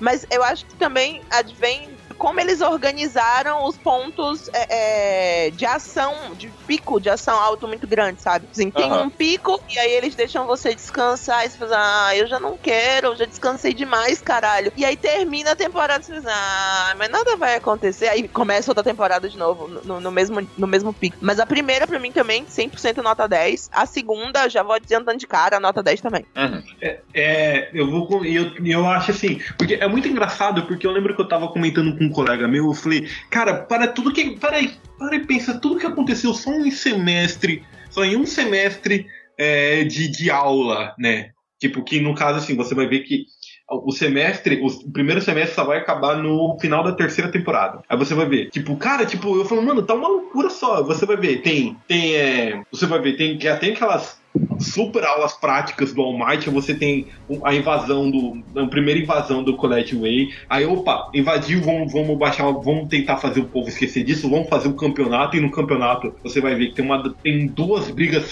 fenomenais, que é a briga da Uraraka com o Bakugou, entende? Uhum. Que, tipo assim, que, cara, é memorável. Que é a melhor. Né? Memorável. Aí você tem o Deku e o Todoroki quase implodindo o estádio, meramente, porque sim, né? Só porque. Meu chip ninguém sai. o Deku e o Todoroki quase implodindo o estádio, porque se não tem nada para fazer. Aí você vê, tem um Ida taço da vida, porque. Porque. Um putaço não. Qual que é a palavra? Completamente perdido da vida, porque o irmão dele foi quase morto pelo. Tá, pelo... Isso tu tá falando da segunda temporada já. Exatamente, eu tô, tô falando, não é nem segunda temporada, eu tô falando de primeiro semestre. Entende? Ah, primeiro semestre Primeiro Fala- semestre é, todos, todos os acontecimentos, eles não terminaram nem o, o- o primeiro ano letivo deles ainda. E a quantidade de coisas que aconteceu muito é, doido. absurda. Entende? É por isso que eles falam que o- os testes de carteira provisória pra ser um herói só vão acontecer lá pro segundo. Isso assim, no final, eles adiantaram muito. Tipo, todo mundo que fala, ah, essa é a famosa turma 1A. Porque eles atraíram uma atenção, ou eles atraíram, ou já estava programado pra acontecer os eventos das ligas de vilão, que foi catastrófico, assim, mexeu o país inteiro. Uhum. Aí você vai ver, você vai ver, tem um, o, o Ida, tem, tem os estágios acontecendo, aí você vai ter a briga do, do Stein, aí você tem a- a- as provas finais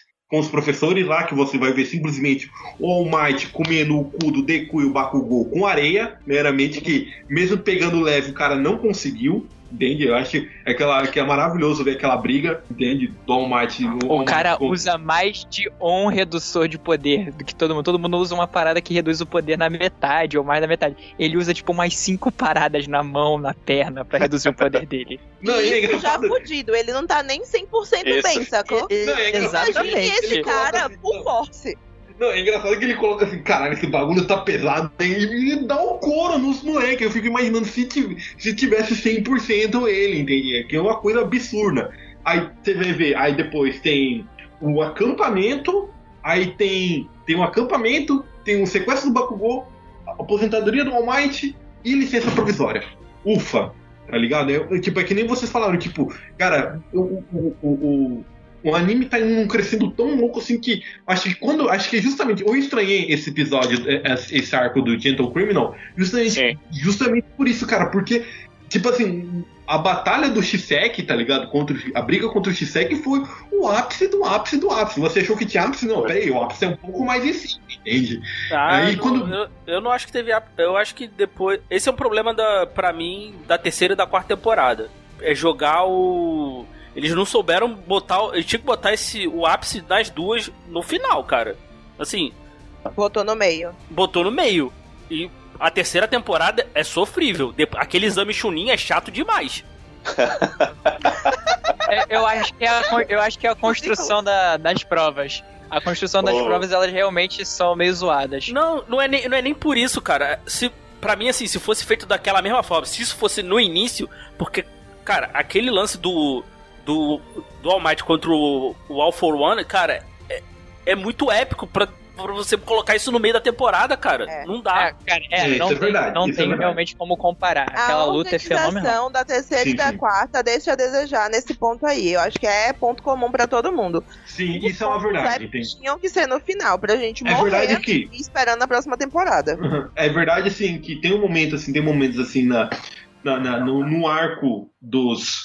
No arco do, da licença provisória, você vê duas coisas se construindo, entende? Você vai ver Todoroki e Bakugou se fudendo por causa de ego, que isso vai ajudar muito na construção de personagens dele no futuro, entende? Você vai ver os dois fodões da turma sem, sem, sem carteira provisória porque os caras simplesmente ficaram olhando pro próprio umbigo, entende? Tipo, você o vai Shota ainda é, lembrando, o Shota entrou na escola sem teste nenhum. Ele entrou por recomendação. Ele e a Momo são os ele- dois alunos que entraram por recomendações. entrou Aham. por recomendação e ficou assim, sabe? Tipo, A Momo entrou por recomendação de quem? Fala? Eu não, eu não, eu a não família lembro, mas dela ela é podre de rica. Isso, É exatamente. a isso. dela, a família o, dela o é dele muito foi rica. porque ele é filho do segundo herói e a dela foi porque a família dela é podre de rica pra caralho. Ah, tá. Você acha que, aquelas casas se Poder aquisitivo. Ela não tem só o poder da criação, ela Se ela tem entrou é o poder porque ela mereceu. Exatamente, sacou? Entende? Eu acho É. isso. E sinceramente, quando. Eu acho muito foda isso, esse lance de mostrar como o Todoroki e o Bakugou ficaram pra trás. Sinceramente, eu achei que quando você vê assim, você vê eles assim, sabe? Tipo, parando. Tipo, Eu parando acho pra que nada. nem é um ponto de discussão. Tipo, a gente sabe que é necessário é, ter esses personagens fazendo essa jornada, essa descoberta, tipo, sabe? É, Acompanhar esse desenvolvimento. Massa, mas no lugar que foi colocado, atrapalha você.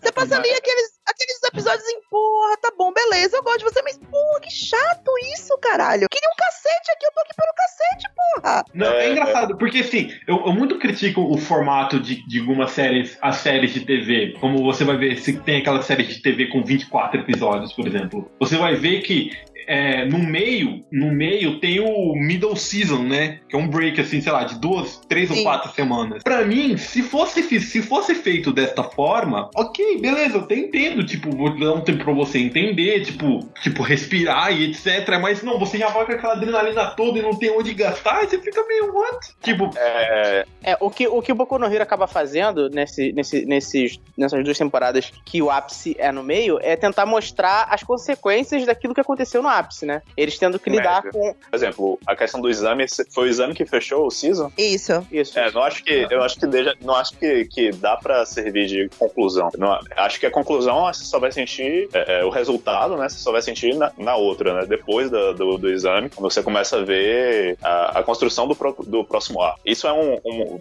eu vou chamar de um arco de entre safra, né? O, o arco de, de, de exame. Ele serve pra estabilizar e recomeçar. É meio que pra zerar a situação de como tá, Pra você repensar os personagens, pra você dar o tempo pra eles é, crescerem o que eles precisam crescer pra enfrentar o próximo desafio. E eu concordo com, com o que foi posto aí, né? Que ah, é, terminar a season com isso e botar o ápice no, no meio é problemático. Eu concordo 100% com isso. É, eu não acompanho, então pelo mangá você tem um, um- um fluxo contínuo. Então, na minha cabeça, os arcos, é, eu, eu construo os arcos conforme eles de fato iniciam. Isso que, que foi o exame de treino é, é um arco sozinho, só que tipo, é uma coisa isolada. E aí os, os outros arcos vão se construindo, você vai ver, ah, o, o ponto inicial tá aqui, o ponto final tá aqui. E não tem essa coisa de você associar temporadas que você tem esse, esse, esse grande espaçamento. Não é de- de- anticlimático pra você. Não é, não é nem um pouco. Ah, parando pra pensar, se você analisa, se você analisa toda, todo, você analisa o anime desse jeito por, por arcos, você vai ver até, você vai ver, por exemplo, o, o Shingeki no Kyojin, você vai ver na tela, na tela de, de título, tá o nome do título, aí embaixo tem meio que assim, arco da quebra, arco disso, arco disso, entende? Tipo, arco tal, parte 1, entende? Se você analisar dessa forma, não fica tão anticlimático assim. Eu vou seguir a sua dica, eu não vou parar de pensar em temporadas, ou sabe, Mas é, pensar assim, arco.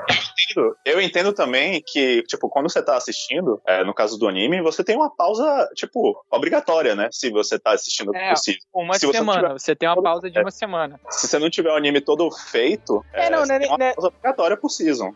É, mas é, o que o doutor tá falando é o seguinte: não adianta a gente pensar o anime como pensa, como pensa o mangá, por ar, porque se não adianta, porque chega, chega em, sei lá, setembro, a parada para e só volta seis meses depois, sabe? Ou Aí às vezes. fica Ou, preso. de- ou- é, ou dependendo da série, vai levar dois anos pra ter a segunda temporada. Exato.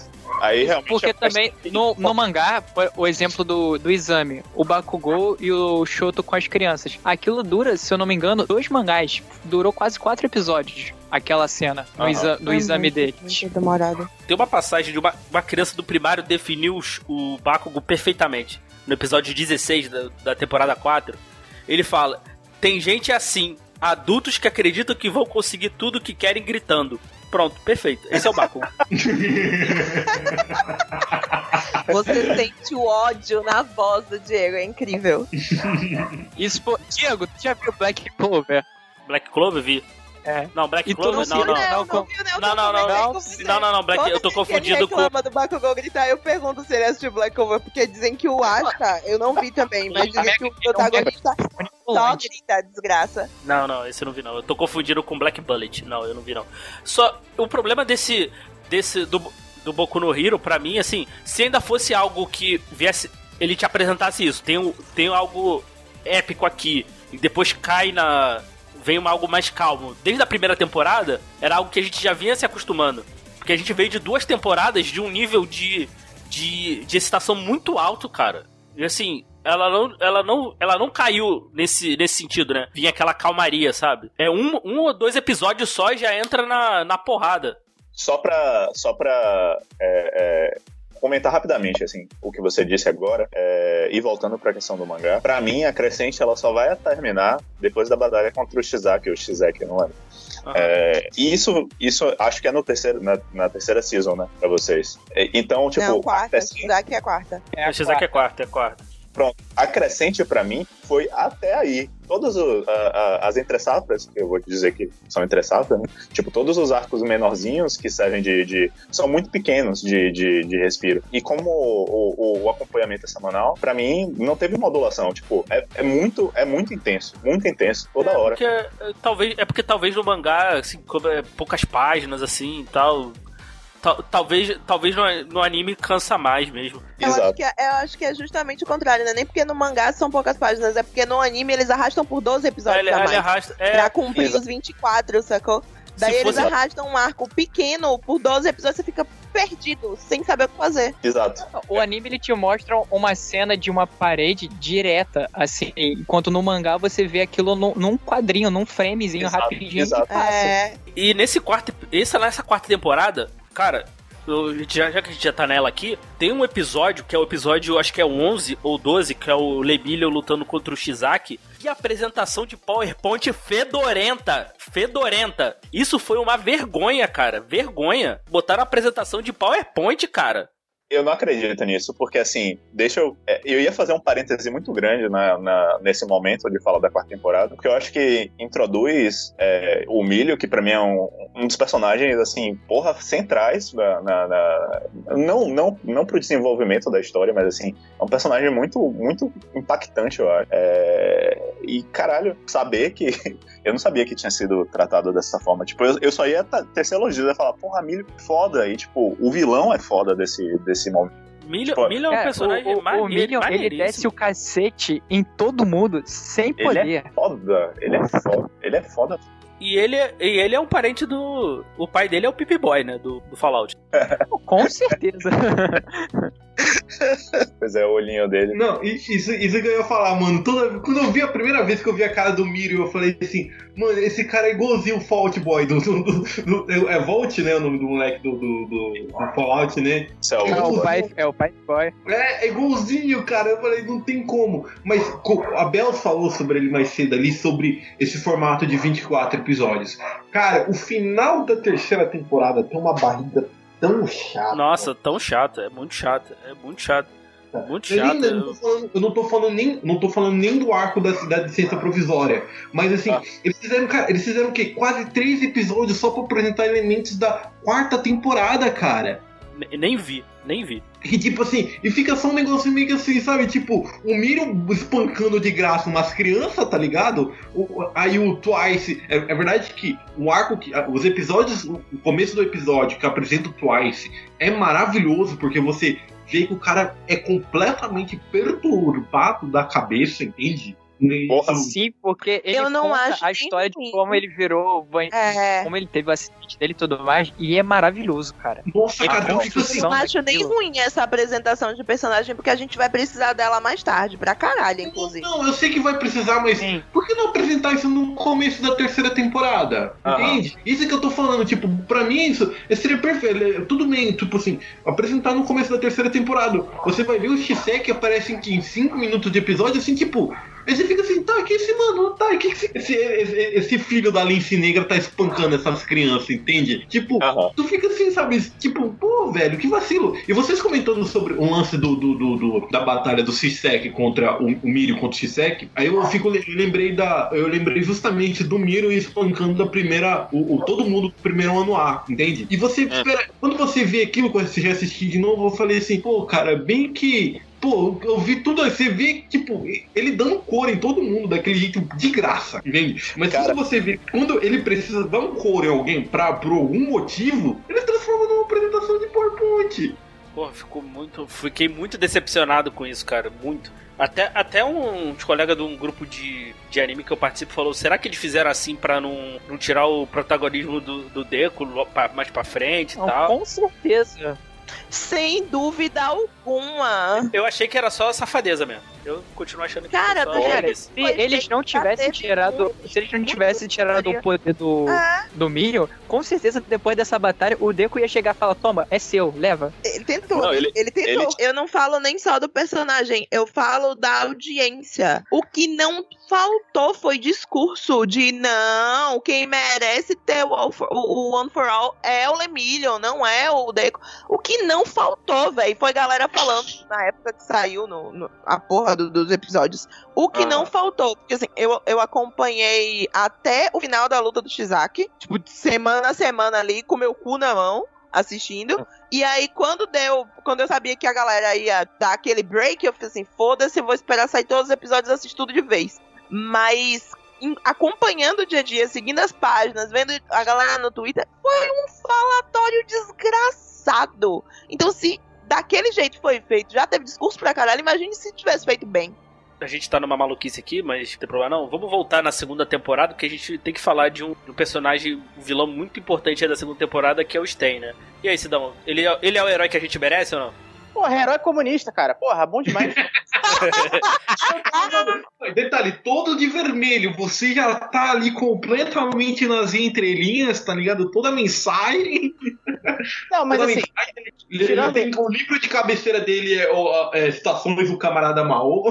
Mas co- como eu, como eu falei antes, né? Tirando, claro, a forma como ele lida com as próprias motivações, né? O sistema, esse sistema de heróis, ele é bem escroto, né, cara? Bem mercantilizado, sabe?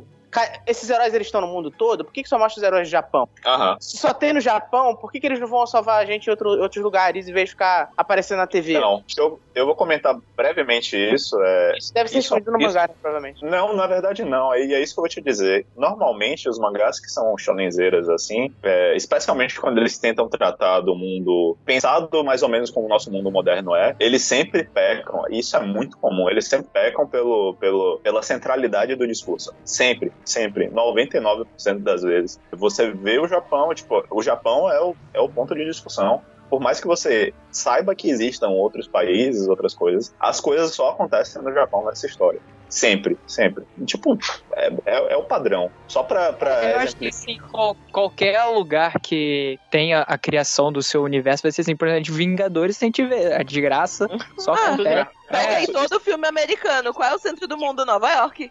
Exato. É, é, é, mas isso, Exatamente essa- esse, mesmo, esse mesmo discurso. Eu só ia exemplificar rapidamente, trazendo um mangá, um anime também, né, que é muito, muito comum, muito, muito famoso, que é o Evangelho. É, se você for ver, o Evangelho ele traz uma, a- uma personagem que, em teoria, ela estava na Alemanha. E existem é, também, em teoria, o, o- essa tecnologia sendo desenvolvida por outros países. Mas o Japão é o centro de tudo, tudo. To- Todas as coisas acontecem no Japão, só pra, pra exemplificar brevemente. Mas basicamente isso sempre acontece, sempre acontece. Então, É, tanto que no falando final sobre, da- rápido sobre o filme, porque tem dois filmes de Boku no Hero que já foram lançados, um deles dá uma pequena amostra de que existem sim heróis em outros lugares, tanto é que o All Might por muito tempo é, esteve nos Estados Unidos, né? Tanto é que todos os chutes, socos, os caralho a quatro que ele faz são nomes de Detroit cidades é- americanas, estados é. americanos, né? E aí você conhece personagens que são americanos, que um deles foi o sidekick do All Might por um tempo, e a filha dele. E aí você tem essa ideia de que sim, existem heróis em outros lugares do mundo, sim, também. Mas isso não é Opa, passou uma moto. E aí você tem essa ideia de que eles existem sim. Entretanto, o Japão continua sendo o centro daquela história. Aham. É, o, volta, o, o Vigilante, ele trata isso também, que tem um outro, tem um personagem que, eu esqueci qual é o nome dele agora, Capitão Celebrity, lembrei, que ele é um herói no molde, assim, do, do All Might, até o, o criador do, do Vigilante usou coisas que o Correio criou sobre o All Might no início e descartou pra fazer ele. E ele vem pro Japão, a popularidade do- dos heróis no Japão é muito grande. E ele tava passando por uma fase meio fodida nos Estados Unidos, ele sai e vai pro Japão pra poder ter fama. Uhum, entendi. Ué. Enfim, é, voltando a falar sobre o Stein, cara, é engraçado assim. Eu queria, eu fiquei, eu fiquei pensando numa coisa: Individu- individualidades com sangue. Quando é que o Stein descobriu que ele paralisava pessoas lambendo o sangue delas? Porque tipo assim, não é algo assim que acontece toda hora. Vamos ser sinceros, né? Ah, eu, eu acho que ele se feriu. Sabe quando é que você se feria quando era criança? Ele deve ter se ferido, deu uma lambida Isso. e ficou paralisado, assim. Aí, tipo, Provavelmente. ou alguma brincadeirinha sexual não muito recomendado. Meu Deus do céu, como assim? É, é possível, é possível. é possível. É, é é, A galera chamou o Knife Play aí bem grande, hein? É possível. Ah, ah, vale o, me- o mesmo a, a- mesma a, a mesma pergunta vale pra Toga também, né? Que ela ela que sinceramente a Toga para e pensa, tipo assim, é, a Toga tecnicamente tem o mesmo poder que a Mística. Só que, parando pra pensar, o poder da Toga faz mais sentido, vamos falar que nem. faz mais sentido biológico do que o próprio poder da mística. Para pra pensar. Hum. Entende? Você pensa assim: ah, o, a- o nosso, o nosso sangue tem DNA. DNA carrega praticamente todas as informações do corpo humano. E, tipo, e com isso, ela, sei lá, a individualidade se baseia em ler o, o DNA que tá no sangue e através disso ela monta.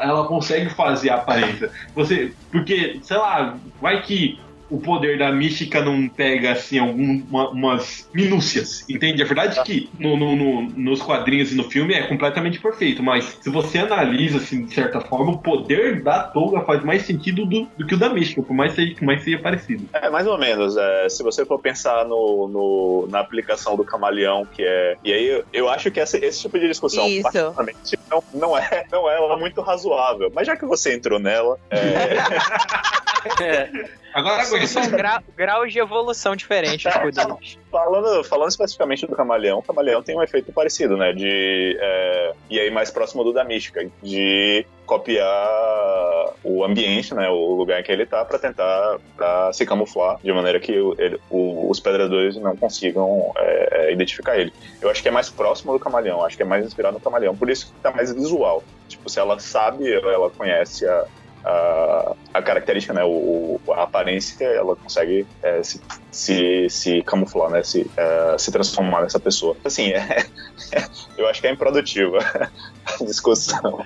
Bem, voltando a É, falar é, do se, é, se você for discutir qualquer. Como, como cada um descobriu os seus poderes, né, cara? Tem uma parada mais estranha que a outra, então. Não tem como, né, velho? Porra. Sim, sim.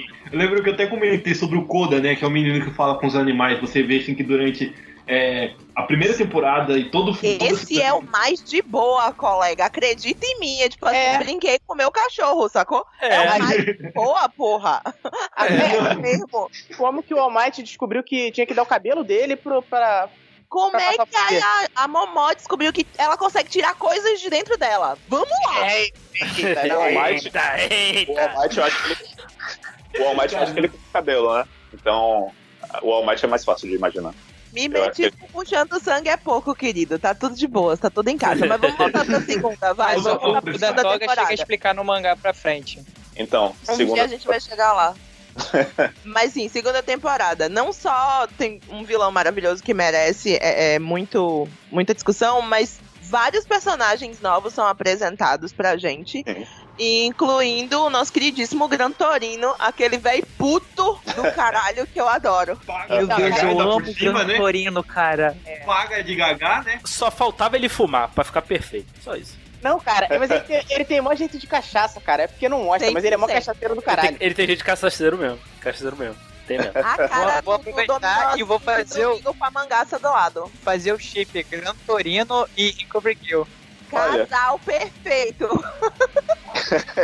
Eu tenho, um- eu tenho um comentário. é, Na verdade, é uma crítica muito leve, mas eu acho que cabe. Que é. O, eu gosto muito do personagem do Gran Turino, mas ele entra no mangá pra fazer uma função que eu acho que ele não cumpre muito bem. E que depois o, o autor, né, o, o Correia, ele tem que repensar como é que ele vai fazer essa, essa construção de, de, é, de crescimento do Deku. Porque eu acho que o Gran Turino ele entra especificamente para servir de, de, é, de mentor, né? De, de, de como, eu, como o, o Deku ele vai pensar para crescer e evoluir, né? Seria o segundo mentor do Deku. Eu não acho que ele cumpre exatamente essa função. E aí depois o Correio tem que repensar como é, como é que ele vai, vai fazer essa fórmula de crescimento. Apesar disso, o personagem é um personagem tão interessante que ele, ele continua reaparecendo, né? Ele, ele, é, ele não perde relevância. E quando ele entra na história, a sensação é que ele, tipo, era um, era um herói aposentado e tal, então, tipo, ninguém dava muita importância pra ele. E depois ele volta, não, tipo, tô aqui nas operações, a gente discute, às vezes aparece e tal.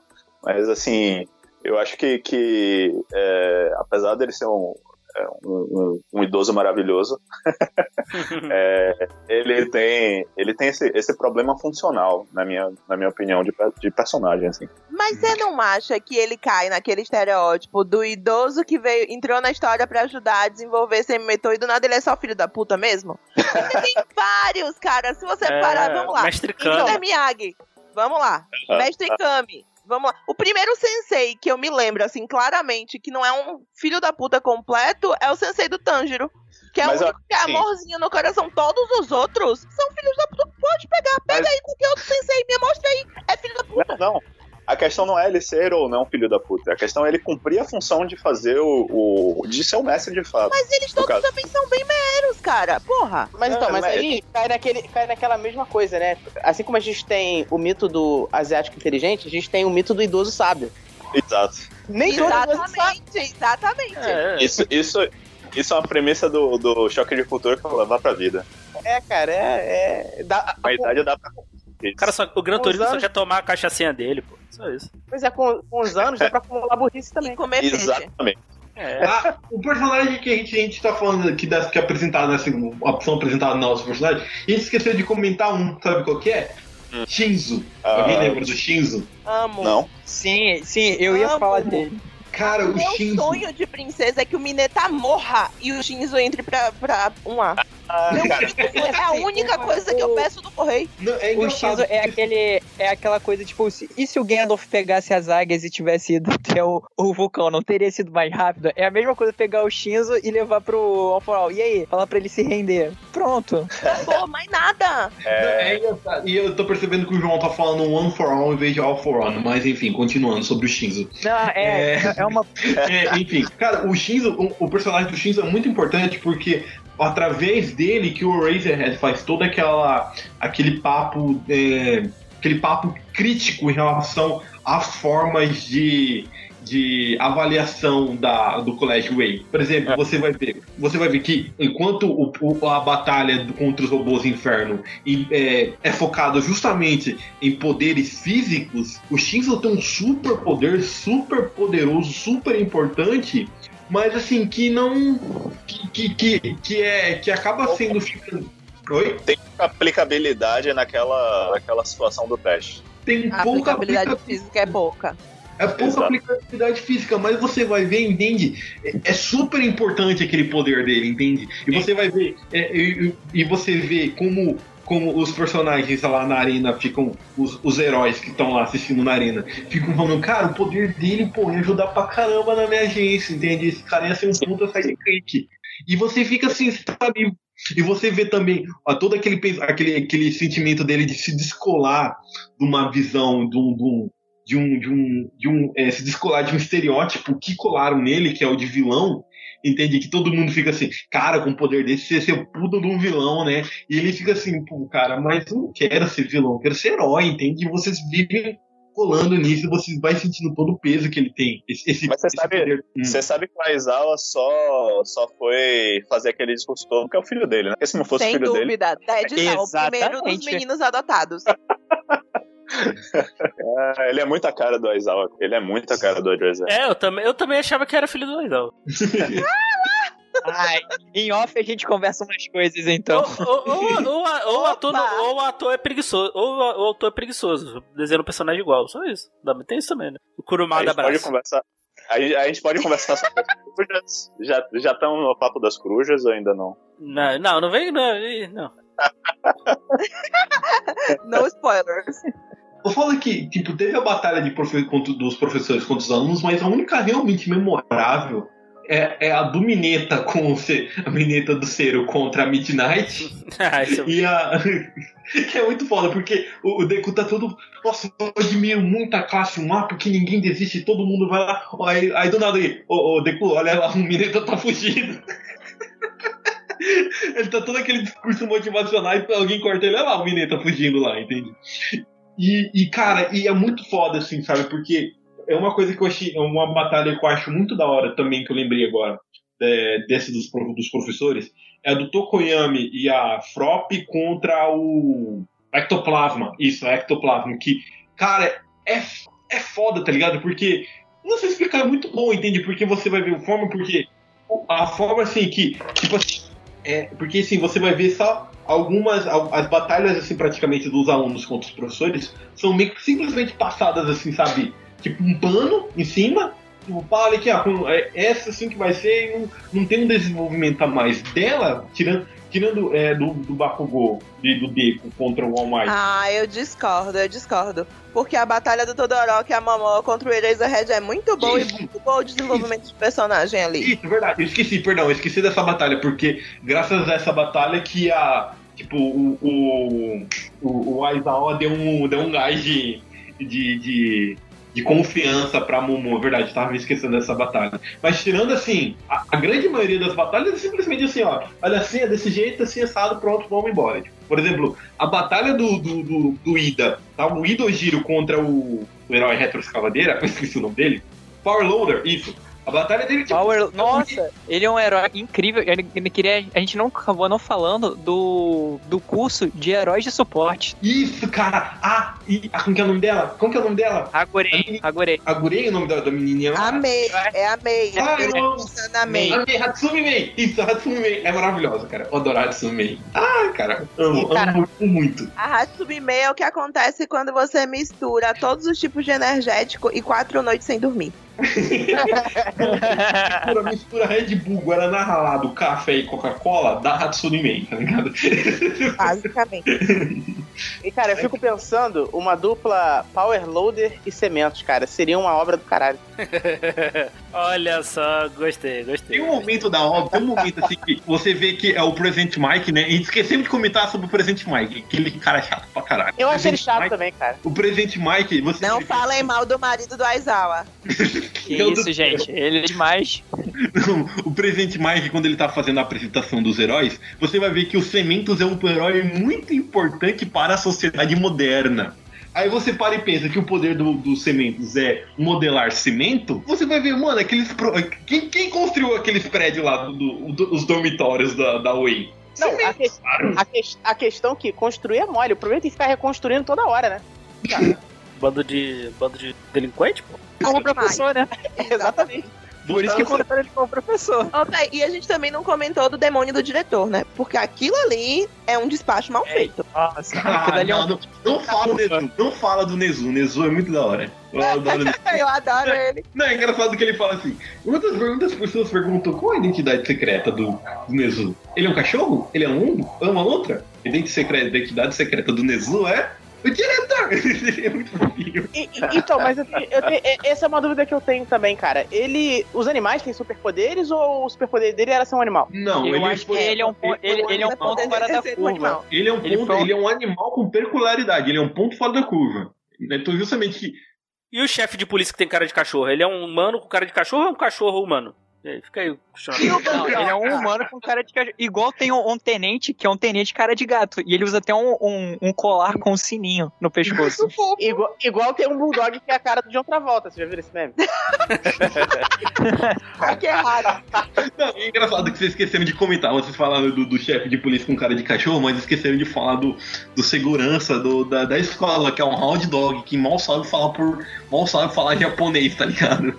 Oh, ele só não sabe falar quando ele fica irritado, que maldade. Mas também tem o Ganguiorca, vai. Que é o- um, um herói que dá medo em qualquer Ele pessoa. é bizarro Não, demais. Eu acho ele maravilhoso. É muito o feeling do, de assistir Baleia Assassina. Olhar pra ele. É incrível. É engraçado. mas- o- é, o que é O Gang Orca. Vocês esqueceram de comentar que o Gang Orca, ele é o número 3.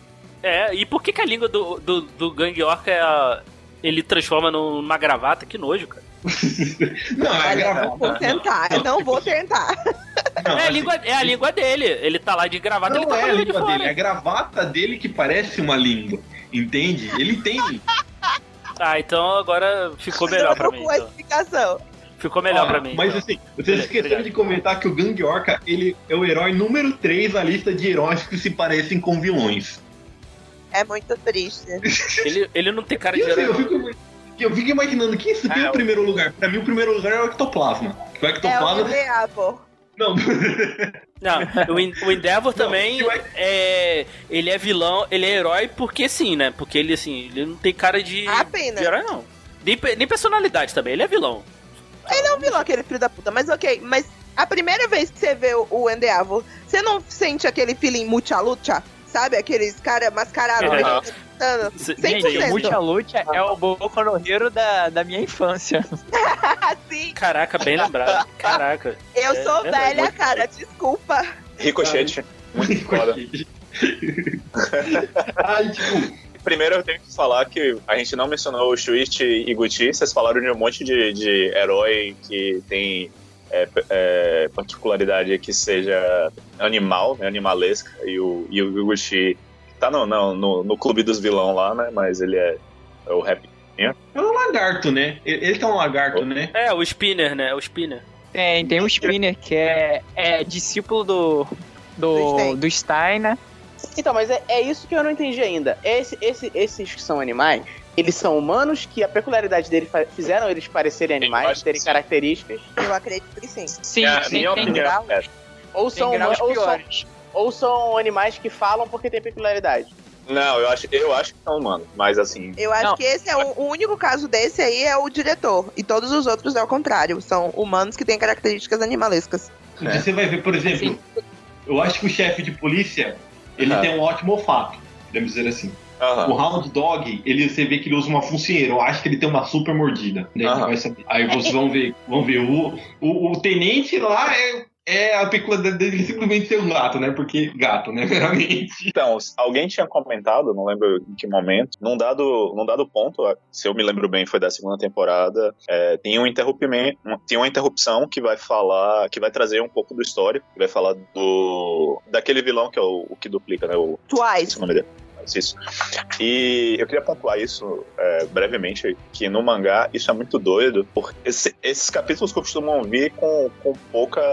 é, com pouco anúncio, assim, né? Tipo, são meio que rupturas bem, bem, bem cortantes, assim. Você tá, ah, tipo, acompanhando as coisas aqui e tal, e de repente, tipo, um capítulo sobre é, o passado de, de, de determinado, sei lá, vilão. E às vezes é um, é um arco curto, mas é um arco também não deixa de ser pontuações interessantes. Quando você tá fazendo no, no anime, eu fico imaginando como deve ser colocar isso dentro de uma temporada, sabe? Tipo, porque isso pode ser encaixado em qualquer momento, na teoria. Você vai tentar seguir a, a mesma métrica que foi criada no, no, no mangá, né? Tipo, a sequência que foi pensada. Mas, em teoria, esse é um, isso é uma explicação, isso é um dado que pode ser colocado em qualquer. encaixado em qualquer momento ali, né? A depender de como termina, eu acho que realmente vai pesar bastante contra, né? é, o ritmo de, de, de acompanhamento. Porque você tá ali é, vendo um desenvolvimento e de repente isso entra, tipo, quebra e depois volta e, e não tem um encaixe, sacou? Não tem uma, uma não tem uma ponte clara entre o que tá sendo mostrado ali e, e, tipo a próxima sequência. Isso, isso serve de, de, de, de base para que você entenda motivações, para que você entenda melhor alguns personagens, mas ele entra muito meio que sem é, é, sem uma, uma, uma devida preparação, né? Então é muito doido isso, assim. E eu acho que do ponto de, de vista do anime deve ser ainda mais é, é, ainda mais gritante, assim, ainda mais, mais disruptivo, por assim dizer. Bom, gente, é... então assim, pra mim a segunda temporada também mantém ali o mesmo, o mesmo nível ali da primeira. Eu acho também ele um ritmo muito bom e termina muito bem também. E só pra gente fechar, pra gente falar do início da terceira temporada, a gente falou mais do, do final ali da quebra de expectativa, né? Que tem ali o, o treinamento dele, o treinamento deles intensivo, né? Ele, a, a união dos vilões vão lá tentar se- sequestrar o Tokoyami e o, e o Bakugo, né? Agora, aquele loiro lá, muscular lá, ele é, ele é parente do Bakugo? Ou não? Não tem nada a ver. Nada a ver. É, eu fiquei nessa também, e depois quando. Eu, eu não sei se também vocês acharam, na, na quarta temporada, quando o Fat Gun luta contra o. contra o cara da barreira lá e o cara do soco, ele magro também parece o Bakugo, né? O autor também, pô, preguiçoso. hein? Isso é preconceito seu contra loiros. É, que louro é tudo igual, gente. É isso aí. Ô, sinceramente, eu agora você, você tocou num ponto muito delicado, porque Fat Gun magro. Ai, caralho, que coisa linda, mano, Fat Gun magro. Porque assim, ele gordão, ele não, gordão. vamos não. Volta pra terceira temporada. Volta Para, pra terceira caralho. temporada. Enfim, na terceira temporada tem um arco, tem um arco né, do treinamento, do, do- o acampamento de treinamento. E você vai ver que ali, quando tem a invasão, quando o, o, o, o Midoriya vai pegar ele pra fazer, pra, pra ele ser membro do, da equipe dele na, na prova da cavalaria, lá no, no, no campeonato, ele fala assim: olha, Dark Shadow funciona da seguinte forma. De dia, eu tenho completamente controle sobre ela. Porém, ela é um pouco mais fraca. Ela é fraca. De noite, ela fica mais forte, porém eu não tenho tanto controle assim sobre ela. Aí você, fica, você ficava imaginando pô, mas como assim tanto controle? Mas quando você vê aquele demônio, tipo, e, e, e o Tokoyami chorando assim para tentar controlar aquilo, você fica assim, caralho, isso é um negócio assim. Esse Eu quero assim, mais. Eu espero aí que tenha mais destaque nele aí. Eu acho, eu acho o poder dele interessante. O, ele é um personagem também legal. Eu espero que tenha mais destaque dele pra frente. Tendo um super desenvolvimento agora. Ele tá- E parte disso vai depender do Hawks, que é um personagem que foi acrescentado no final agora. Sim, justamente por causa do Hawks. Ele vai trabalhar na, na, na agência do Hawks. Mal né? chegou, eu já tô apaixonada. Uhum. E tipo assim, fica assim, tipo assim, é, eu você vê, porque eu sempre comentei com um colega meu, justamente sobre esse lance, assim, sabe? E eu, lembro que, tipo, comentando assim, fala, cara, dava pra fazer um puta arco, assim, meio que visão do terror, dele tentando, assim, sabe, aquela coisa assim, que, tipo, sei lá, aquela, ele, aquele demônio dentro dele, meio que tentando, ele tentando controlar aquela coisa que tem dentro dele. E isso mostrou, isso foi mostrado dentro, é, num- uma parte disso nessa terceira temporada, entende? Eu achei isso muito foda, cara, muito foda mesmo. Você até esquece Cara, o Hawks o Bakugou e o Kirishima estavam brigando, Bakugou não, Bakugou e o Todoroki estavam brigando contra aquele maluco lá, o Moonfish. É, cara, eu acho que. que é, acho que uma oportunidade que eles podem ter é explorar esse, o potencial do, né, do Dark Shadow dando merda, né? Porque assim, tem tudo pra dar merda, cara. Uhum. Um- uma parada super forte que você não tem tanto controle assim, cara. E tá, na, tipo, tá no corpo de uma criança. Que a gente sempre esquece que eles são crianças, né? Sim, sim, aham.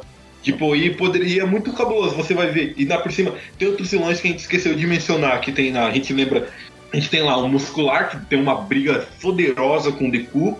E a gente tem, a gente tem também ali o Moonfish, que tem um poder assim, que Deus do céu, né? Que coisa absurda aquele, aqueles dentes de aço dele, sabe? Que ele faz aquelas pernas assim. É cabuloso. Ele não, ele deu uma não, ele deu uma canseira nos moleques. Se não fosse Sim, sim, o sim. Tokoyami pra salvar eles, não, não- não é nem o Tokoyami, é o Dark Shadow já era. E também tinha um, tinha um herói assim que eu gostei muito do poder dele, só que né, aquela história, né? Tipo, poder legal, personagem esquecível, que foi o Mustard, que é aquele poder de gás venenoso que ele achei, eu achei muito foda, aquele, eu achei muito foda aquele poder dele.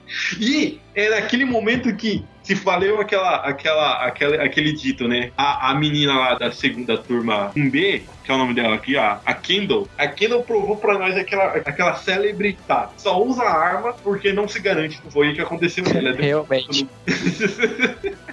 Só usa arma porque não se garante no soco. E, É isso, pô, né?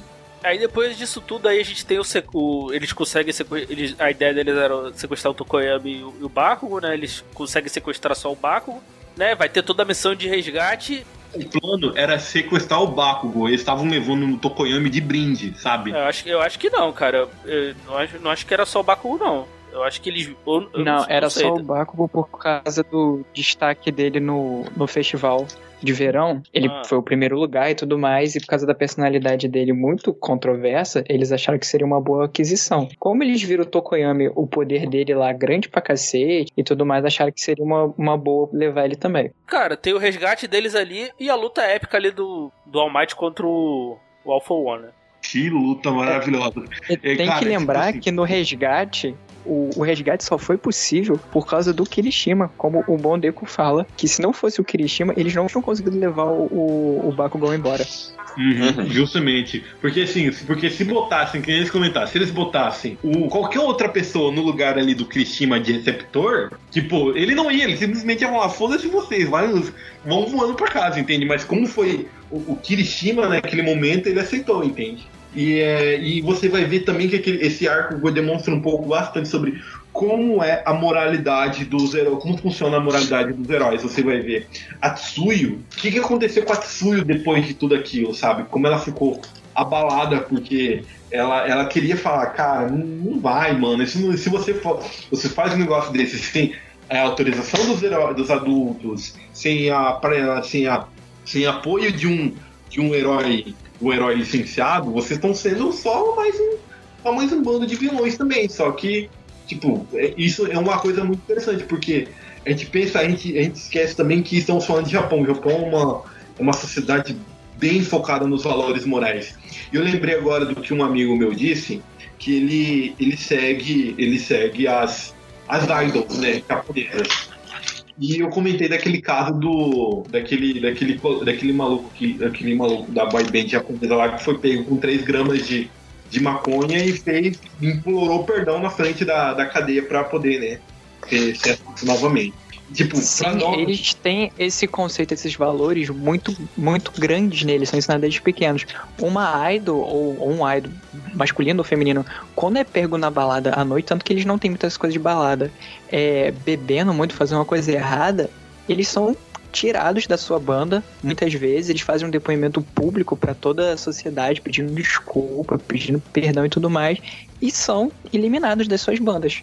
Ou dos seus grupos, do que for. E, o- e o, e o meu colega ele disse assim o seguinte que você vai ver praticamente os idols são agentes em prol da divertimento e da alguma coisa desse tipo eu esqueci os termos que ele usou. Aí eu parei pra analisar. Pô, mas parando pra, quando ele falou assim que eles são agentes em prol do divertimento e do prazer uma coisa desse tipo como fosse praticamente um papel deles na sociedade e aí eu parei, eu parei a analisar os heróis. Os heróis no, no, no Hero, eles são praticamente a mesma forma. Sempre eles também carregam um grande peso moral nas suas atividades. E foi por isso que a Tsui ficou mal daquela forma, entende? Depois que acabou todo, todo o arco do, do, do All for One, entende? É porque eles também vêm da, do arco lá do, do Stein, de uma repressão muito grande, onde o Ida, que era o certinho, da louca, vai atrás lá do, do Stein pra poder vingar o irmão. O, ele, o Shoto e o Midora são pegos pela polícia, são repreendidos. O colégio interfere, assim, os, os amigos viram, pô, tem uma maior besteira aí. Tanto que o Ida, nesse momento, ele fala: tá, se vocês vão, eu vou com vocês. Mas no momento que eu achar que não é, não tá legal, a gente vai voltar na mesma hora. E também tem um, e também tem outro ponto ali também que você vai ver que justamente são várias coisas acontecendo nessa terceira temporada. Você vai ver que o, o Bakugou, ele também é, é uma coisa assim, eu sei, vocês odeiam o Bakugou, mas a gente tem que falar que Bakugou é um dos personagens mais complexos e bem desenvolvidos de Boku no Hero Academia. Vocês podem falar o que quiser, mas assim, isso é uma verdade. Quem tá, quem tá fazendo. Não é, cara. Não é. Não, não, é, é- não, é brincadeira, brincadeira, tô zoando. É, o, pro- o meu problema com ele é só esse lance mesmo de. De, de, ficar, de ficar gritando mesmo. Isso me irrita, me irrita demais nesse personagem, assim. Porque se, não- se não fosse essa característica, assim, eu ia, eu ia concordar. Eu ia concordar 100% com você, assim, sem tirar nem pôr. Assim, o problema dele, pra mim, é, é isso, assim. É um problema pra mim, Sim, pessoalmente, sim, eu muito grande. concordo com você. Eu acho, eu acho isso, eu acho isso uma chatice sem precedentes, entende? Mas é, a gente tem que entender com o quão ele, como ele é desenvolvido, como ele é complexo em toda a sua, toda, em toda a sua construção. Você vai ver lá na primeira temporada ele completamente desolado, falando assim, cara, o que, que eu tô fazendo aqui com esse brother? Esse mano, ele congelou um prédio inteiro, um estalar de dedos. O que, que eu tô fazendo aqui, estourando, soltando estalinho com o dedo, entende? E você vai ver o que acontece também na terceira temporada, que ele falando assim, cara, o All Might se aposentou por culpa minha. Se eu fosse, se eu não fosse, se eu fosse forte o suficiente, ele ainda estaria trabalhando. E você vai ver que ele também tem uma. Ele também tem, não é nada tipo, ele também tem uma admiração pelo All Might. E, é- e mesmo assim, e por culpa dele, na, na, na crença dele, o All Might se aposentou. E ele ficou todo aquele peso, né? Todo que tem, tem toda aquela briga, aquela, aquela batalha. Tipo assim, que. Aquela batalha aconteceu no mangá, só pra saber que ela tem uma puta cara de filler. Não, aconteceu sim. Aquela briga do. Qual é a batalha? O Deku com o Hachan, né, quando acaba todo o arco do, do One for All, do, do All for One contra o All Might, aquela Sim. briga assim que, que ele tem todo aquele peso de culpa dele, o Deku simplesmente ligou, a- aumentou ali o 20 ali e mandou ver, entende? É, e, e- e outra coisa, e o, e o Bakugo sempre teve. Ele se achava superior ao Deku por ele não ter poder, né? Quando ele ganhou, ele ficou com muita inveja do, do mais raiva ainda, né? Assim, inveja porque verdade- ele, ele sabe usar o poder dele, né? O Bakugo, o poder dele é fácil. Liga e desliga, explode, acabou. O Deku, ele consegue fazer mil coisas com o poder ou sem o poder. Ele prova isso desde o início, naquela primeira batalha que a gente citou bastante. Ele, sem usar o poder dele a maior parte da batalha, ele domina o Bakugo. Ele fala, eu conheço todos os seus movimentos. Uhum, isso É, eu acho também. que o Bakugou, ele, ele, ele tem muita habilidade também. Eu acho que a- acho que o fato de ele ter nascido com poder, óbvio, vai, vai dar uma vantagem extremamente superior pro Bakugou na questão da experiência de uso. É, é, mas eu acho que, que a disputa entre eles dois, né, e a, a própria briga e tudo mais, é, serve para construção. E ele e, e- e eu acho interessante que o Correia ele tenta fazer uma linha bem distinta, porque assim vou ser bem sincero, da primeira, desde a primeira vez que eu comecei a ler o Boku no Hero, é, a, a paralelo que a gente dá, pode fazer com o Naruto e, e, o Sasuke é muito grande desde o início. Tipo, ele é o, o, o protagonista antagonista, vamos colocar assim. Ele é o Vegeta, ele é o Sasuke. Tipo, o Bakugou ele tá ali para ser o rival que tem aquele é, é, tem aqueles impulsos violentos, mas é, no final das contas você nunca consegue dizer exatamente se ele é sempre bonzinho, porque ele é meio babaca, essa no mínimo. E é, é, muito interessante ver que o Correio ele, ele faz um caminho de desenvolvimento distinto porque justamente porque ele foca também nessa coisa de como é, escola funciona e como os tutores estão acompanhando é, o desenvolvimento dos dois, é, você nota que, que o crescimento deles, mesmo com essa rivalidade exacerbada e muito pela, pelo, e ainda que tenha um antagonismo muito grande do, do Bakugou, o próprio Bakugou eu acho que cresceu é, significantemente, assim, tipo, eu, eu acho, eu vejo muito mais um, um, um, personagem que tende ao amadurecimento e, tipo, que de fato entende o papel dele que é, quando ele se projeta como herói, tipo, ele precisa considerar é, os sentimentos das outras pessoas, ele precisa entender que, tipo, ele não pode simplesmente ignorar tudo e todos e só fazer as coisas do jeito dele. E é, ele perder, inclusive, no, no, na, no exame lá para se tornar um herói, também tem muito parte disso, de o quanto o personagem precisava amadurecer. E, e é óbvio que ele ainda não, não é um personagem maduro, para quem acompanha, mas é, dá para perceber que o caminho pensado ou planejado, ou demonstrado até aqui do personagem, é muito distinto dos caminhos que a gente costuma ver é, quando tem esse tipo de personagem Naruto. É, você teve um, um, Você teve quase que uma, uma, uma uma, construção de, de ruptura brutal até o final, né? Que lá, lá pro final que eles voltam a, a construir uma conexão. Mas é, eu acho que a tentativa é de fazer uma construção de conexão muito forte desde o início entre os dois, mesmo com, uh, mesmo com a rivalidade. Mas eu sinto que a, a tentativa é montar uh, uma ponte entre, entre o Deku e o, e o Bakugou, né? É, e é legal de ver isso. Eu, eu realmente gosto do, do, do, caminho até aqui, é, apesar da shonenzeira toda e de todos os clichês e tudo que a gente já falou, é, eu sinto isso como um, um, caminho alternativo. Eu não vejo isso muito é, na shonenzeira, né, no, no, padrão. É isso. Sim, isso, isso, é um ponto interessante que você falou, porque, é assim, sim, você, eu entendo, tipo, mas você percebe, assim, que ele é um personagem que tá evoluindo. Ele, você tem, você, mas assim, que você ainda tem esses impulsos dele completamente de raiva, mas você percebe que ele tem trabalhado para uma evolução pessoal em si. A verdade é que ela, ela, ela não tá, ela não tá, mas você percebe assim umas nuances dela já surgindo já, entende? É um ponto muito, é, é algo bem da hora. Cara, uma coisa que eu acho da hora mas também quando entrando um pouco na quarta temporada sobre o melhor vilão desta quarta temporada é o Shiseki, cara. Cara, é muito da hora, porque assim, pra mim, Shiseki, você vai ver, pega o plano dele pra, pra, pra se tornar o plano dele. É engraçado porque você vê assim que não é um plano de um de um vilão, mas assim, de um cara super visionário, entende? Tipo assim, que nem eu comentei com um colega meu, tava, tava conversando com um colega meu no WhatsApp, eu falei, cara, o plano do Shisek não é um plano de vilão.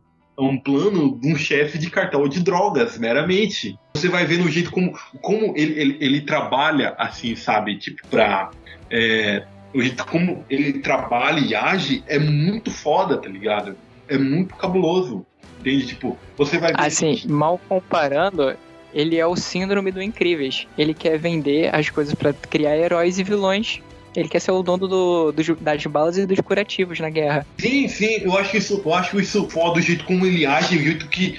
Como que ele, ele, ele, ele se utilizou ele, ele se utilizou pra, Ele atropelou todo mundo lá do Shihai Sekai. Trabalhou, atropelou o um, um, um foda lá, atropelou até mesmo os caras da própria Yakuza, entende? Eu achei muito interessante a forma como o Correio trouxe esse conceito de Yakuza pro universo do, do Boku no Hero. Entende? Eu achei isso muito foda. Eu achei isso. E, e cara, eu achei. Cara, simplesmente fabuloso. Pra mim, o melhor, tira, tira, de longe, assim, ele é um dos melhores vilões que a gente tá, teve até agora. Vilão de verdade, tipo, porque você vai ver que um bom vilão, né, aquele, aquele que acha que está fazendo mal, só que fazendo errado. Entende?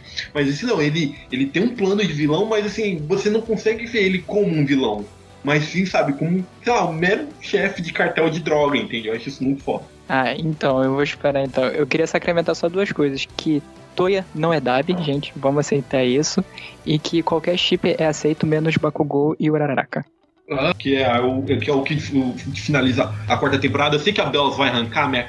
Se a Bells tivesse oportunidade, ela iria arrancar a minha cabeça agora. Mas é inegável. Overhaul. O overhaul. O, o Endeavor tá percebendo. Ele, ele percebeu o tamanho do fardo que tá nas costas dele. Ele tá fazendo o possível pra. Como que é a palavra? É suprir as expectativas que puseram em cima dele. Entende? É verdade que expectativa, tipo, não é superar as expectativas, né? Porque as expectativas de ele ser um tremendo um cuzão, né? Mas, assim, você vai ver que ele entendeu que ele está agora no topo, ele tá no. Ele é o herói número um, e quem sempre foi herói número um foi o símbolo da paz, o All Might, ele, ele entendeu, de certa forma, peso que isso tem pra ele. Não é que eu acho que. Acho que isso explica porque ele aceitou um pouco a ajuda do Hawks, né? Verdade que o Hawks também não tem nada de santo. Mas é, eu achei isso muito. Eu achei isso muito foda, como ele, tem, ele tá trabalhando para construir essa redenção dele. entende? É verdade que né, redenção pra ele, pra mim, é cadeia. Mas ele, ele, você vê que ele, tá, enten- ele entendeu o que, que ele tá, o peso que ele Bom, para fechar aqui, eu quero que vocês deem aí as considerações aí que cê- que vocês acharam do Boku no Hero até agora, de uma forma geral. Se vocês tiverem chips aí de personagens aí, podem falar e podem fazer o Bells, Totoro e o Sidão aí fazerem os jabás aí. Ela tá, ela tá na gaveta agora pra mim, cara. Eu, da metade da quarta temporada, é, eu, não, eu não abandonei, mas eu não tô com pressa pra assistir o final dessa temporada, sabe? Eu falei, ah, quando, quando tiver um tempo eu termino, né? Mas, assim, eu sei que tem coisa, tem coisa pra acontecer ainda. Eu, eu gosto, mas eu só, só, que, eu só não quero que ela dure 20 temporadas, cara. De verdade. Eu não vou ter. Eu, vou, eu vou abandonar. Nem Naruto eu tive essa paciência, cara. E, porra, tá longe de ser Naruto Boku no Hero. É. Mas, cara, é, é um anime bacana. E bom, se você é, quiser conhecer um pouco do, do, que, do que, que eu faço aí na internet, é, você pode ir lá em warpcast.com.br. O Warpcast é, é a série de podcasts da Warpzone. A Warpzone é uma, uma revista independente de videogame. A gente tem, a gente tem diversos produtos. Acho que, que quem gosta de videogame retrô deve conhecer o Warpzone. Eu conheço. Pois é. Então, a, o Warpcast é o braço de podcasts da, da, da casa. A gente tem podcast de videogame, tem podcast de cultura pop, tem, tem de tudo um pouco lá. E tá tudo reunido lá em warpcast.com.br e siga a gente lá nas redes também. Então, é, eu tô cheia de expectativa, porque eu tô acompanhando o mangá agora também. É, eu acabei pegando uns spoilers legais na, nas internet que me deixou interessada em acompanhar o mangá e acompanhar o desenvolvimento. Então vou começar a ler do ponto que a gente parou no anime pra esperar a próxima temporada. Sei que tá vindo uma coisa muito boa por aí. Da Beltoia sim, eu queria dizer. Ou pelo menos ele é no meu não, coração por favor, não. ele é no meu coração. eu tô esperando aí esse desenvolvimento de personagem. Eu quero muito ver o desenvolvimento da Liga dos Vilões, que eu sei que rola, né? Bastante no mangá. É, E é isso. Obrigado pela, pelo convite, obrigado sempre pela participação. Quinzenalmente escrevendo Maratona de Sofá. Sempre participando dos podcasts lá. Já me infiltrei aqui no Elementar também. Aurora Boreal em todas as redes sociais. E é isso. É, pois então, sobre expectativas, eu acho que, bom, falando brevemente, sem querer, sem dar spoilers nem nada, mas eu acho que o mangá tá num ponto interessante agora. Como eu disse antes sobre crescentes, eu acho que ele tá numa outra crescente agora, muito boa. Acho que vale a pena. Eu não, eu não sei o futuro, mas assim, para quem tá assistindo o anime, vale a pena acompanhar, pelo menos ver esse desdobramento. Eu acho que o desdobramento atual do mangá é, vale a pena acompanhar as próximas etapas. Vão, vai ter uma etapa, assim, acho que mais lenta, mas é, esse ponto que, que chegou, que culminou agora, é, eu acho que tá, tá compensando. E, bom, é, eu tô lá no Maratona, né? Eu escrevo pro Maratona e eu participo de alguns casts também. É, vocês podem visitar lá no maratonadesofá.com. É, também estou escrevendo quinzenalmente e voltando agora, na verdade, né? Tava um pouco parado é, cuidando da dissertação. E, sei lá, me procurem aí, Doutora Felipe, a gente se acha aí. É, eu queria agradecer pelo convite. É minha estreia em podcast. Sobre Boku no Hero, eu tenho grandes expectativas para ser assim, um dos maiores mangás que tem da atualidade. Não vai ser um fracasso como foi Bleach, quer deixar isso registrado. Ah, só rapidinho, que o, o, o, seu clone, lá, o seu, seu irmão mais velho, falou a mesma coisa de, de Game of Thrones. Não tem como dar errado. Então, vamos ver. Mas, cara, anime é, anime é aquela história, né, cara? Ah. É, é, morra jovem ou viva o suficiente para ficar ruim. É, exatamente, mas eu, eu acho que ele já tá caminhando já pro fim, algumas de 4 ou 5 anos por aí. E eu não tenho. É, depois, qualquer coisa eu, eu pago minha língua lá no futuro. As voltas que a Terra plana dá, né, gente? E quem quiser me achar aí na internet, eu faço mais artes legais, uns desenhos aí. É, tá lá no Instagram, jpbl.art.